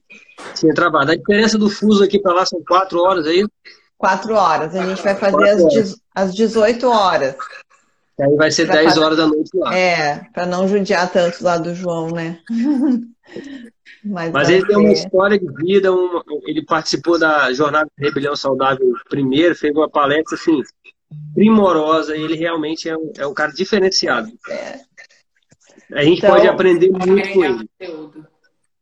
Então, é um semana que vem vai ser você top. Que, você que falou da, da Jade, eu também comecei a seguir a Jade. A Jade, inclusive, cita ele como o, o, o, o a versão masculina dela de Portugal. Ah. Que eles são muito parecidos, assim, né? Então é, vai ser bem bacana. Ele é um carneiro de primeira. Então, gente, estaremos todos aqui. Vou tentar deixar gravado aqui. Se o pedaço inicial da live de duas horas, o pedaço não, a live de duas horas não ficou aqui no Instagram, gente. Entre na, no link da bio, porque eu vou colocar lá no meu YouTube e no YouTube do Cobra também a gente vai colocar, tá? Não vai se perder. Então, de alguma forma, a gente vai passar essa, vai reproduzir essa live, tá? Se não conseguir aqui no Instagram, vai ser no YouTube. Gente, amei. Tá muito bom isso aqui, dá para ficar mais duas horas. Tá muito legal, só continua. Ai, agradeço. Estão perguntando aí do sabonete, ó. Vai ter que ser para a próxima vai live. Ter que ser, é. Você vai ter que começar a escolher temas agora, Alessandra, muita coisa. É, é. É que a gente queria conversar sobre a sua história.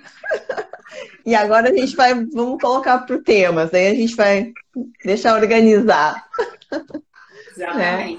Gente, boa noite para vocês, um beijo, fiquem com Deus. Até. Boa noite, tchau, tchau.